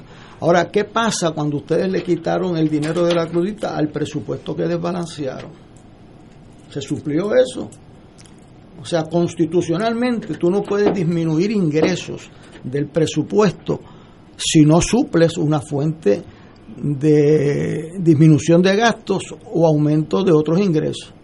Una vez el partido que yo pertenezco, a mí me gusta hacer autocrítica, eh, bajó 500 millones de dólares del presupuesto en enero febrero quitando los impuestos de inventario, el cual yo estaba de acuerdo a quitarlo, que se lo inventó la Cámara de Comercio, por cierto, porque eso fue frente a Ovejuna, o sea, cuando explotó eso nadie era autor, eso fue la Cámara de Comercio el impuesto de inventario. Entonces, pues ellos fueron allí, le cayeron encima con el impuesto de inventario, en febrero, a marzo lo quitaron. Oye, ¿y con qué suplieron los 500 pesos, los 500 millones de pesos del presupuesto? La Constitución dice que si tú vas a hacer eso, tienes que disminuir lo, los gastos, ¿verdad? Y, no puede ser un Mickey Mouse, puede ser un resultado alguien allí inventó unos números y el resultado es que llevaste un déficit al fin de año. Ese déficit se lo pasa al presupuesto próximo, que empieza en cero. Ahora mismo el que va a manejar energía eléctrica, Luma, empieza con 210 millones de dólares de déficit que le deben el, el propio gobierno O sea, ¿qué mecanismos tendría el gobierno, además de tener un secretario de Hacienda? Porque usted tiene fama de no comer cuentos. Este... Pregúntale a un restaurante que está cerca por aquí. Mejor dicho, que, estaba. Estaba, yo me iba a comer un asopado con mi mujer ahí todos los viernes y me lo tumbaron. pollo de Popeye. Si tú llegas a. Mira, este, ah, que ser, es que no puedo quedarme callado si tú llegas a haber ido el, día que fueron mis muchachos allí de Hacienda a, embargar el equipo de cocina, si tú hubieses entrado a esa cocina, no te comes la sopa. me hubieses dado las gracias por, no, por haberlo cerrado. Estaba abandonado ya. Aquello estaba en un deterioro. Eso es lo que dijeron los empleados. Ellos hablaron conmigo. ¿Qué, ¿Qué puede hacer el gobernador de Puerto Rico? Además de un buen discurso.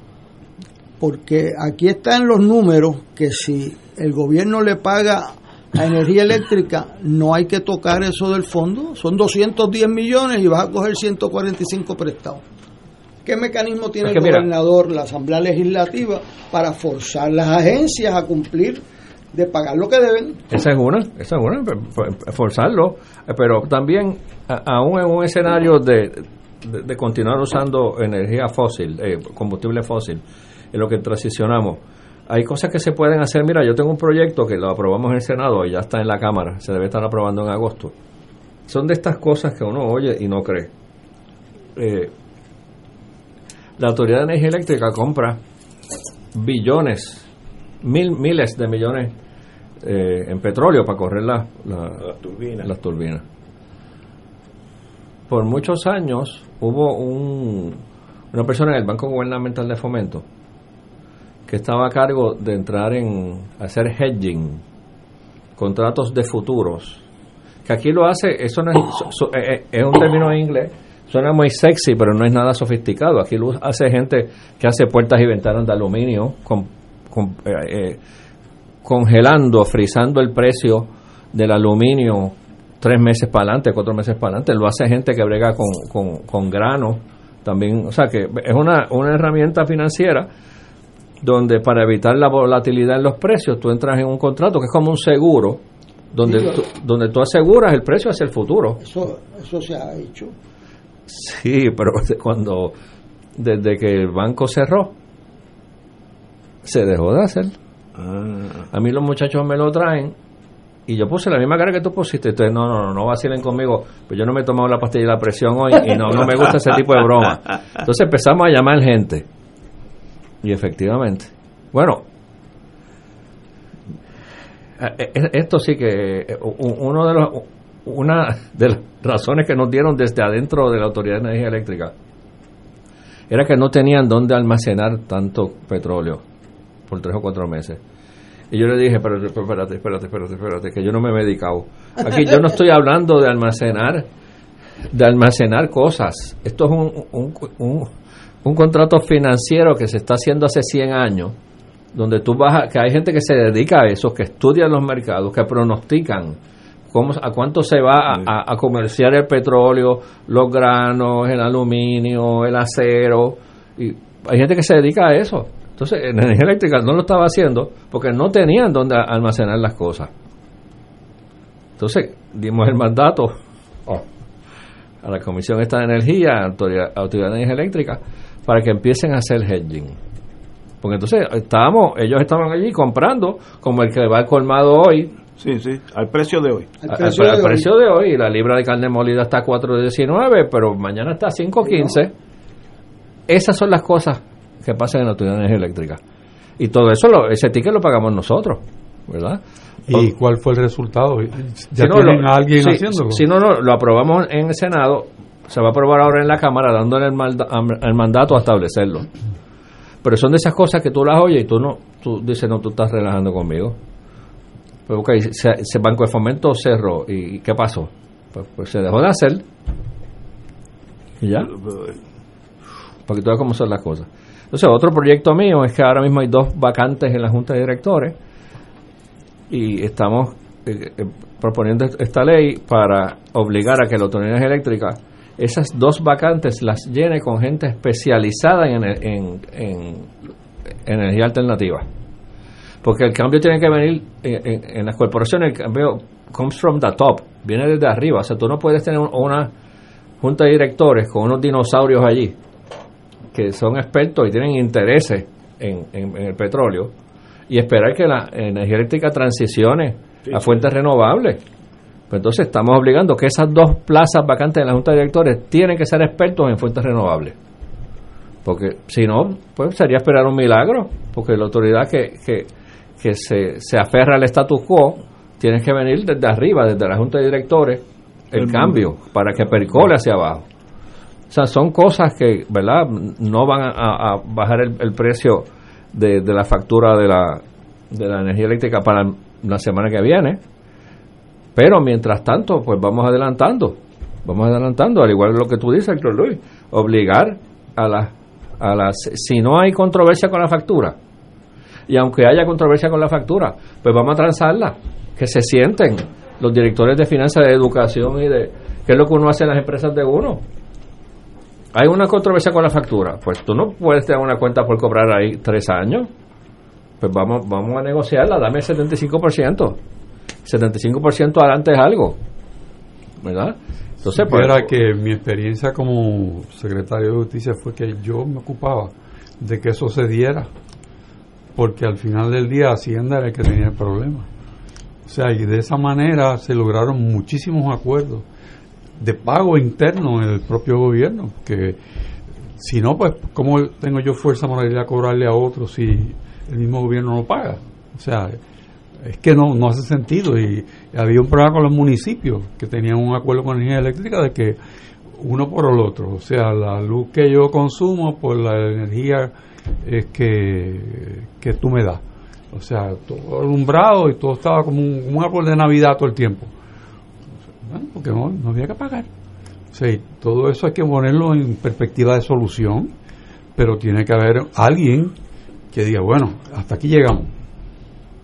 Se sientan y lo resolvemos, o si no, lo resuelvo yo. ¿Qué tiene, que, haber eso? Como siempre, la red del problema, como nadie responde en ninguno de los dos lados de la ecuación, a nadie le importa. Este, pero para eso está el ejecutivo, porque por eso? ese es el capitán de la nave. Sí, o sea, yo no sé cómo en Fortaleza pueden ver eso y nos llaman al director de finanzas de educación, el director de finanzas. ¿Tú sabes cuánto es el presupuesto del Departamento de Educación entre fondos federales y locales para este año que empezó hace tres días? De un país. Cinco mil y pico millones de pesos. Wow, wow. Eso no hace mucho, era la mitad del presupuesto del gobierno de Puerto Rico, que eran 10 mil millones. Cinco mil y pico millones. Para cosas corrientes, porque en fondos extraordinarios tienen cuatro o cinco más. Entonces no hay para pagar la luz. Obviamente lo hay.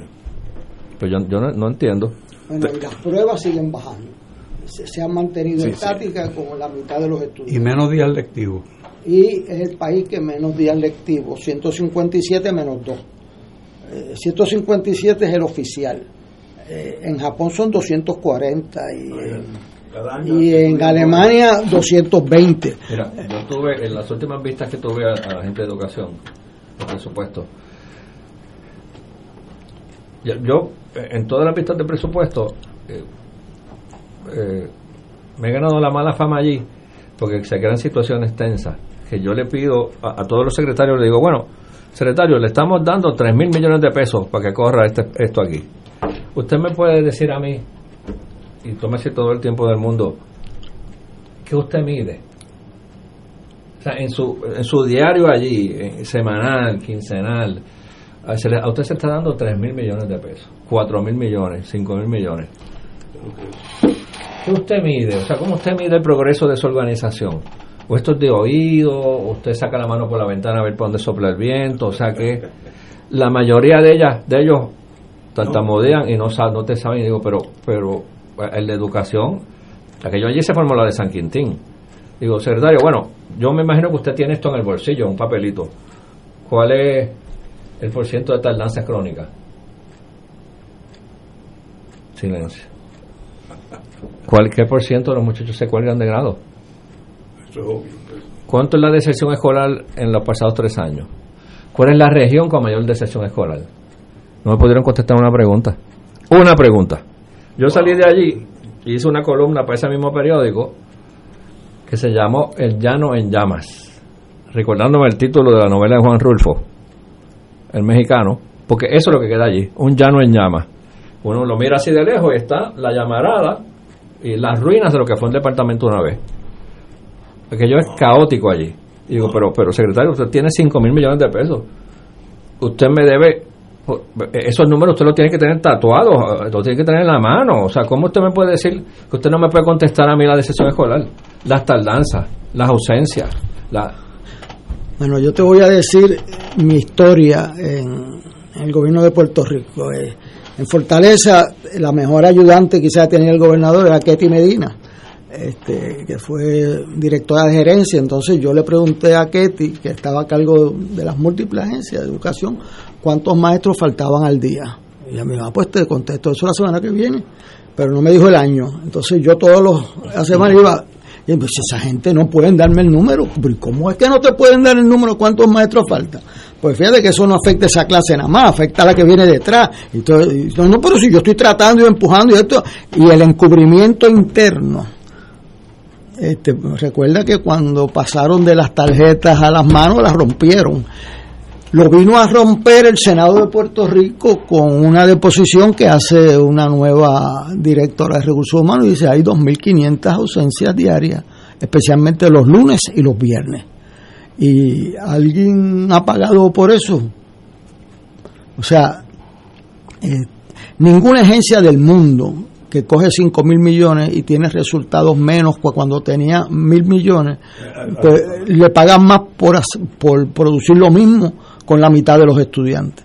Este, así que eso es un reto que usted tiene. Yo, antes que se me vaya el tiempo. Vamos a una pausa. De y ven, venimos así, para que me diga por qué no se aprobó el presupuesto de Puerto Rico. Vamos a una pausa.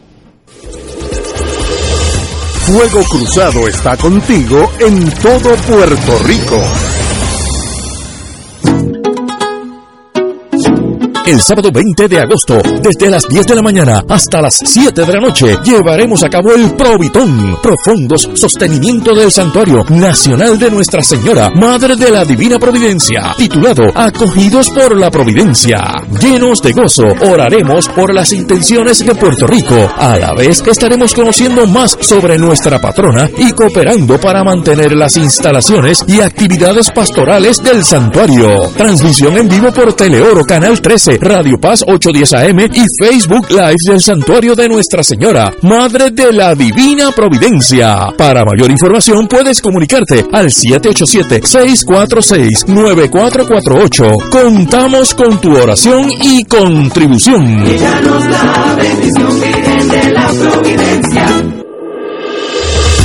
Fuego Cruzado, el programa de más credibilidad en la radio puertorriqueña, es ahora la tribuna abierta de análisis noticioso, con diversas perspectivas que exploran el trasfondo de lo que acontece a diario y cómo nos afecta. Escucha Ignacio Rivera y sus panelistas invitados de lunes a viernes en Fuego Cruzado en transmisión diferida a las 10 de la noche por Oro 92.5 FM.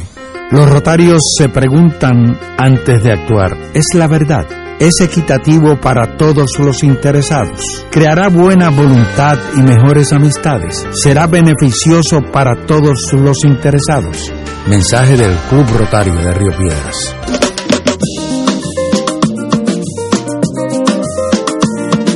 Los días transcurren y tú siempre conmigo, si llueve, si truena o si sale el sol, tú siempre me das tu buena energía, eres música, risa, la voz que pone a pensar.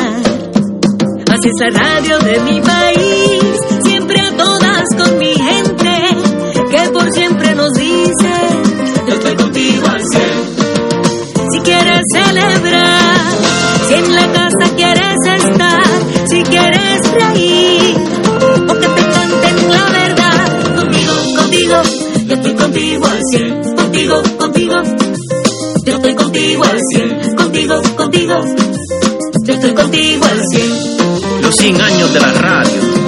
Y no hay más nada. Para que tú lo sepas. Y donde quiera.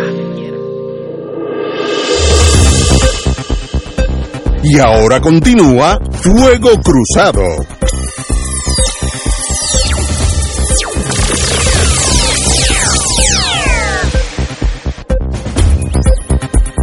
Tengo, tengo un mensaje dirigido a todos nosotros sobre la conversación que estábamos teniendo y obviamente esta persona pues está dentro de, de energía eléctrica. Lo mismo del con- combustible pasa con las capacetes, earmuffs, mamelucos, botas de seguridad, etcétera, etcétera. Todo lo que tiene que ver con safety se consume, se compra en el momento y no mirando para adelante. Así que es como ir a Penny's ahora mismo, compremos reloj. Exactamente. Eh, y, y- y lo pude haber comprado de aquí a dos años, no, es ahora. Así que ese síndrome del inmediatismo corre más allá del Está en petróleo. la genética y antes de ir al otro tema que estaba sugiriendo Héctor Luis de lo que pasó con el presupuesto, eh, con esto de la medición de resultados, pues recuerdo un, un empleado de carrera del departamento cuando yo empecé con, con la idea de, de establecer una, un, un instrumento de medición de la captación del IBU, que nunca se había hecho. Él me llama a un- en una parte y me dice, secretario, no haga eso ni para el carajo. Que no haga Lo de medir el IBU. Ajá. La captación del La, IBU. la captación. Digo, pero ¿y por qué? Me dice, no, es que en el gobierno todo lo que usted mida puede ser utilizado en su contra. ¿Es un detective? o- Sí, sí, porque me dice, usted, ok, usted lo va a medir ahora, muy bien, y, y sale sale 53%.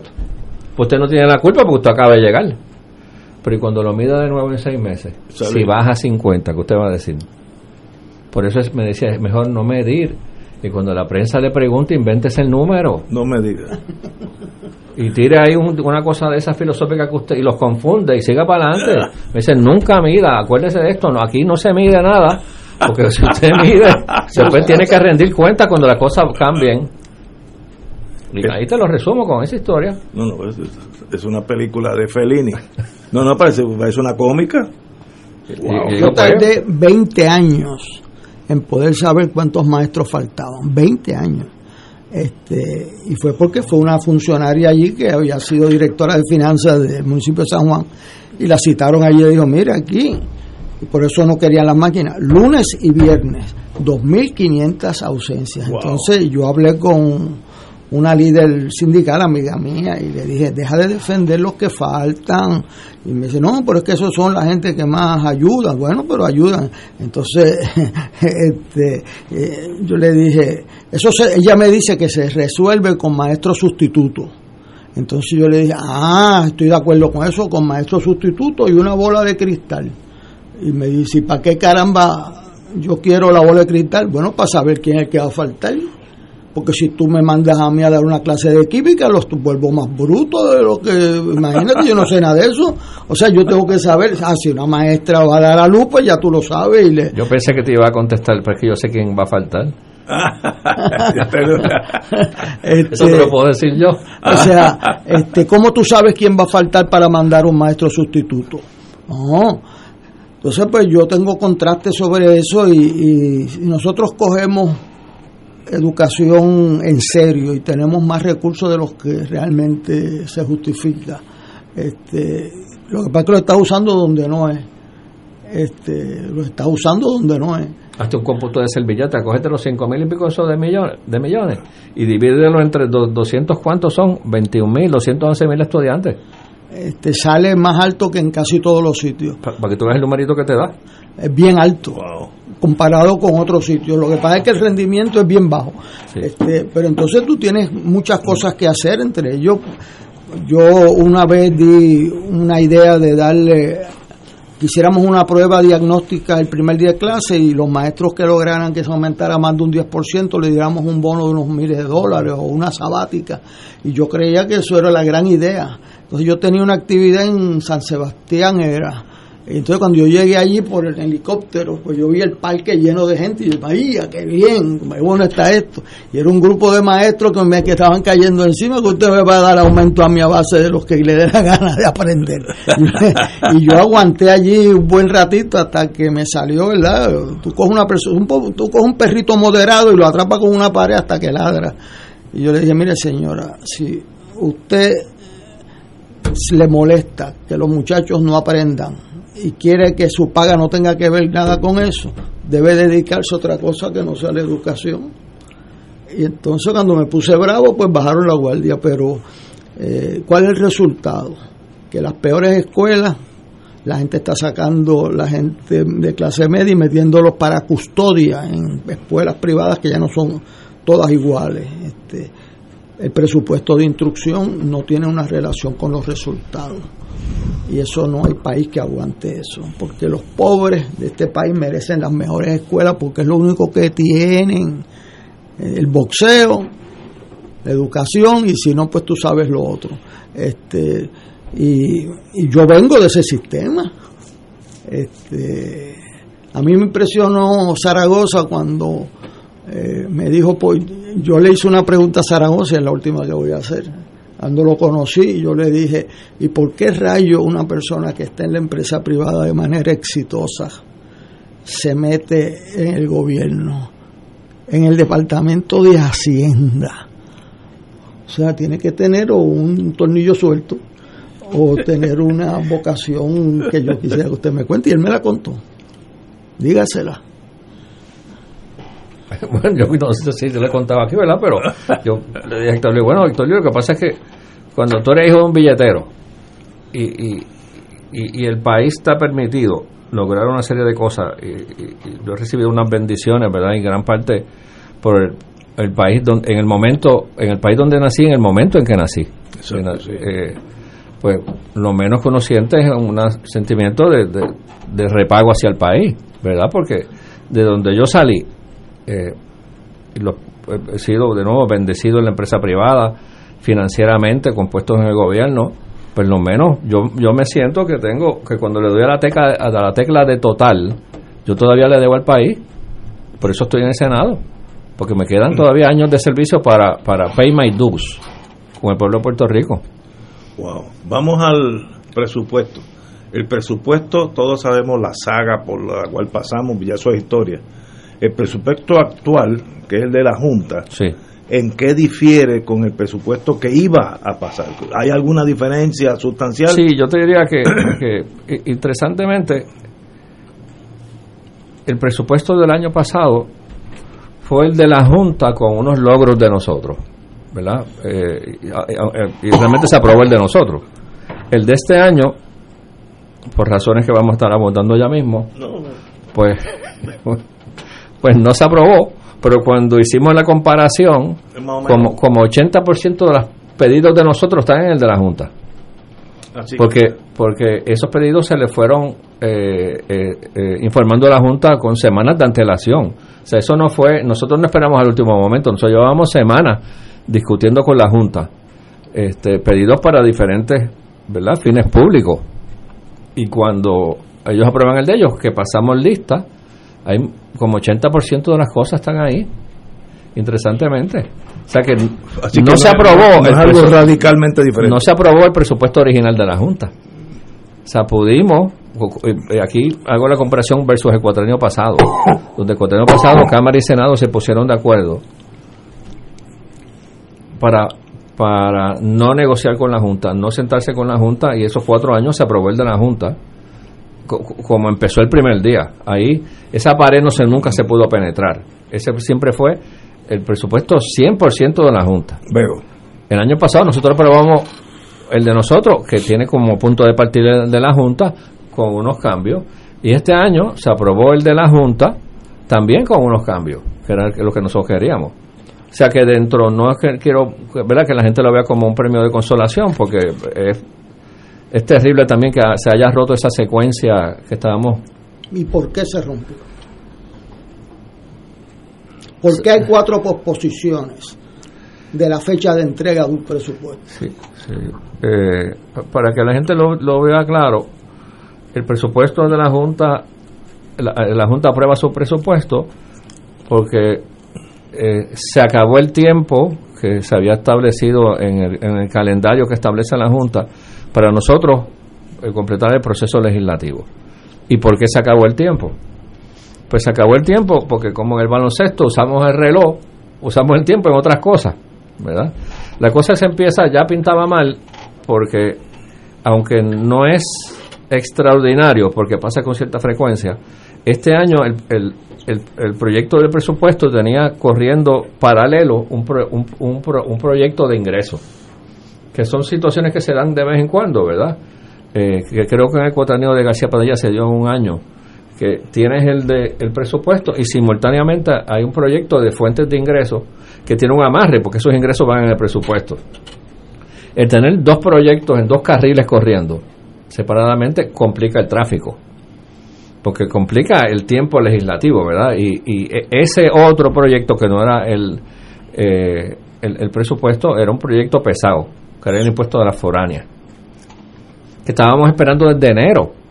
Nosotros nunca pensamos que íbamos a estar bregando con eso al, final, al final del reloj, al final de la sesión. Nosotros siempre esperábamos, por la naturaleza del proyecto, estar bregando con eso en mayo, en abril o mayo pero coincidieron en la recta final. Ahí empieza, ahí empieza la cosa a complicarse. Segundo, en ese proyecto, del lado de la Cámara, eh, en una estrategia legislativa que no es tampoco extraña, cuando tú tienes un buen caballito que tú sabes que va a llegar a la meta, muchas veces le montas otro jockey. Algún, algo que te interesa a ti adelantar, porque como tú dices, como ese va a llegar, yo le voy a montar otro jockey para adelantar esta otra medida, eh, muchas veces secundaria o terciaria, y la monto en ese proyecto y coge PON, coge PON una con la otra.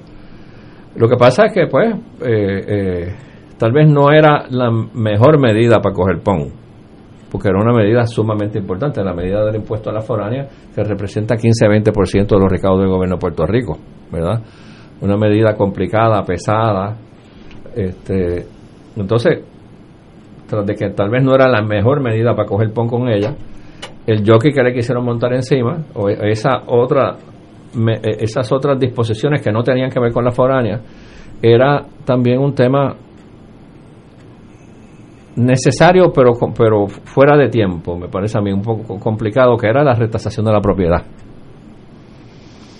y al meter tú las disposiciones de retasación de la propiedad en el proyecto de la foránea se tranca el juego. Porque entonces en la Cámara había los votos, pero en el Senado no. Cuando tanteamos en el, en el, eh, eh, son unas disposiciones que surgen en el informe de conferencia, no surgen en los proyectos originales. En el de conferencia, cuando estamos en el Tirijales, que de momento anda cara, ¿y esto qué hace aquí? Y ahí entonces, pues, tanteamos a los compañeros, no hay los votos, se tantea la minoría, ni te ocupe, menos todavía, pues, pues cumplimos nuestra función de informarle a la Cámara. Mira, para este otro jockey no hay votos. Así que tienes que sacar eso de ahí, porque el de la foránea no se puede colgar. Y aquí hay mucha gente que dice que el proyecto de la foránea, con disposiciones de retasación de la propiedad, ellos no van no van a aprobarlo y ahí se tranca el juego y entonces en esa dinámica de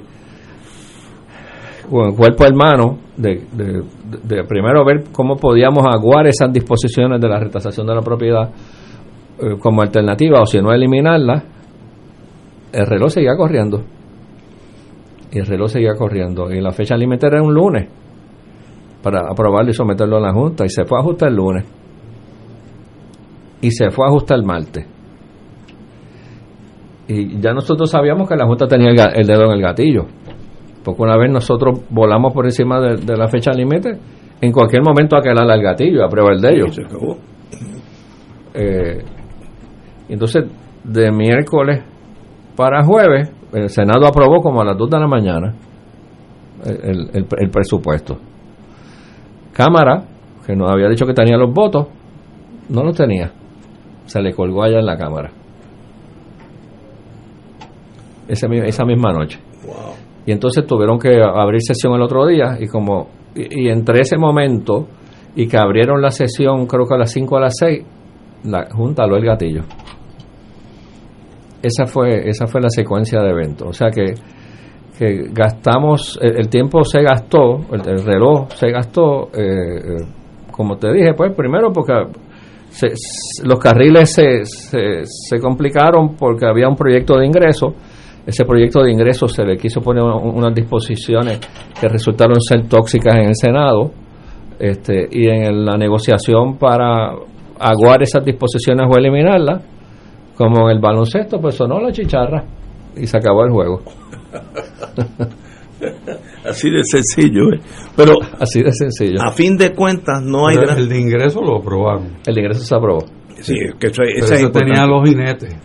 Lo tenía, pero le quitamos uno finalmente. Pero está el artículo 82, que es un jinete que mata a la industria de bienes raíces. Ah, ah claro, claro. Ahí, ahí, se quedó un jinetito. Que, bueno, no tan chiquito. Que ha causado un poco de, Lo de, de, conmoción. Sí, el requisito. Eh, y, y, honestamente te tengo que decir que a mí se me pasó. Porque en todas estas cosas que fueron reuniones nocturnas, ¿verdad? salíamos a 2, 3, 4 de la mañana. Una vez nosotros, yo me cercioro que las disposiciones de la retasación de la propiedad están fuera. pues digo, dale para adelante. Pero había un lenguaje allí relacionado con el crimen que el licenciado eh, eh, lo entiende perfectamente, que requiere para todas estas transacciones de compra y venta de inmuebles que haya una tasación, que haya un plot plan, que haya un estudio de título. Las últimas dos yo no creo que crean tanto problema. Yo creo que la más que crea problema es lo de la tasación. Porque aquí usualmente fuera de transacciones donde hay hipoteca, donde hay un banco por el medio es que hay una tasación. Que hay muchísimas transacciones de, de, de, muebles. Este, el mercado. Sí.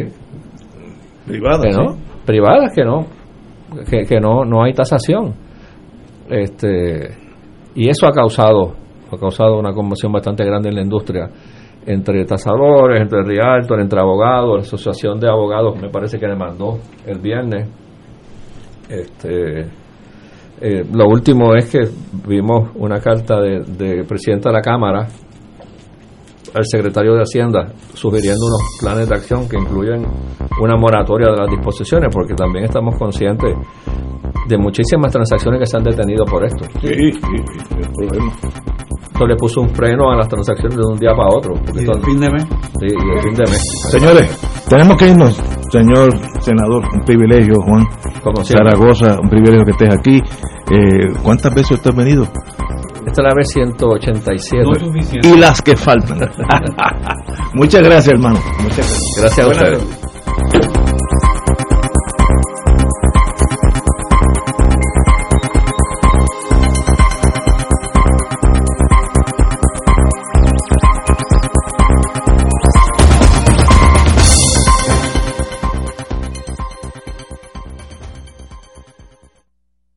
Esta emisora y sus anunciantes no se solidarizan necesariamente con las expresiones vertidas en el programa que acaban de escuchar.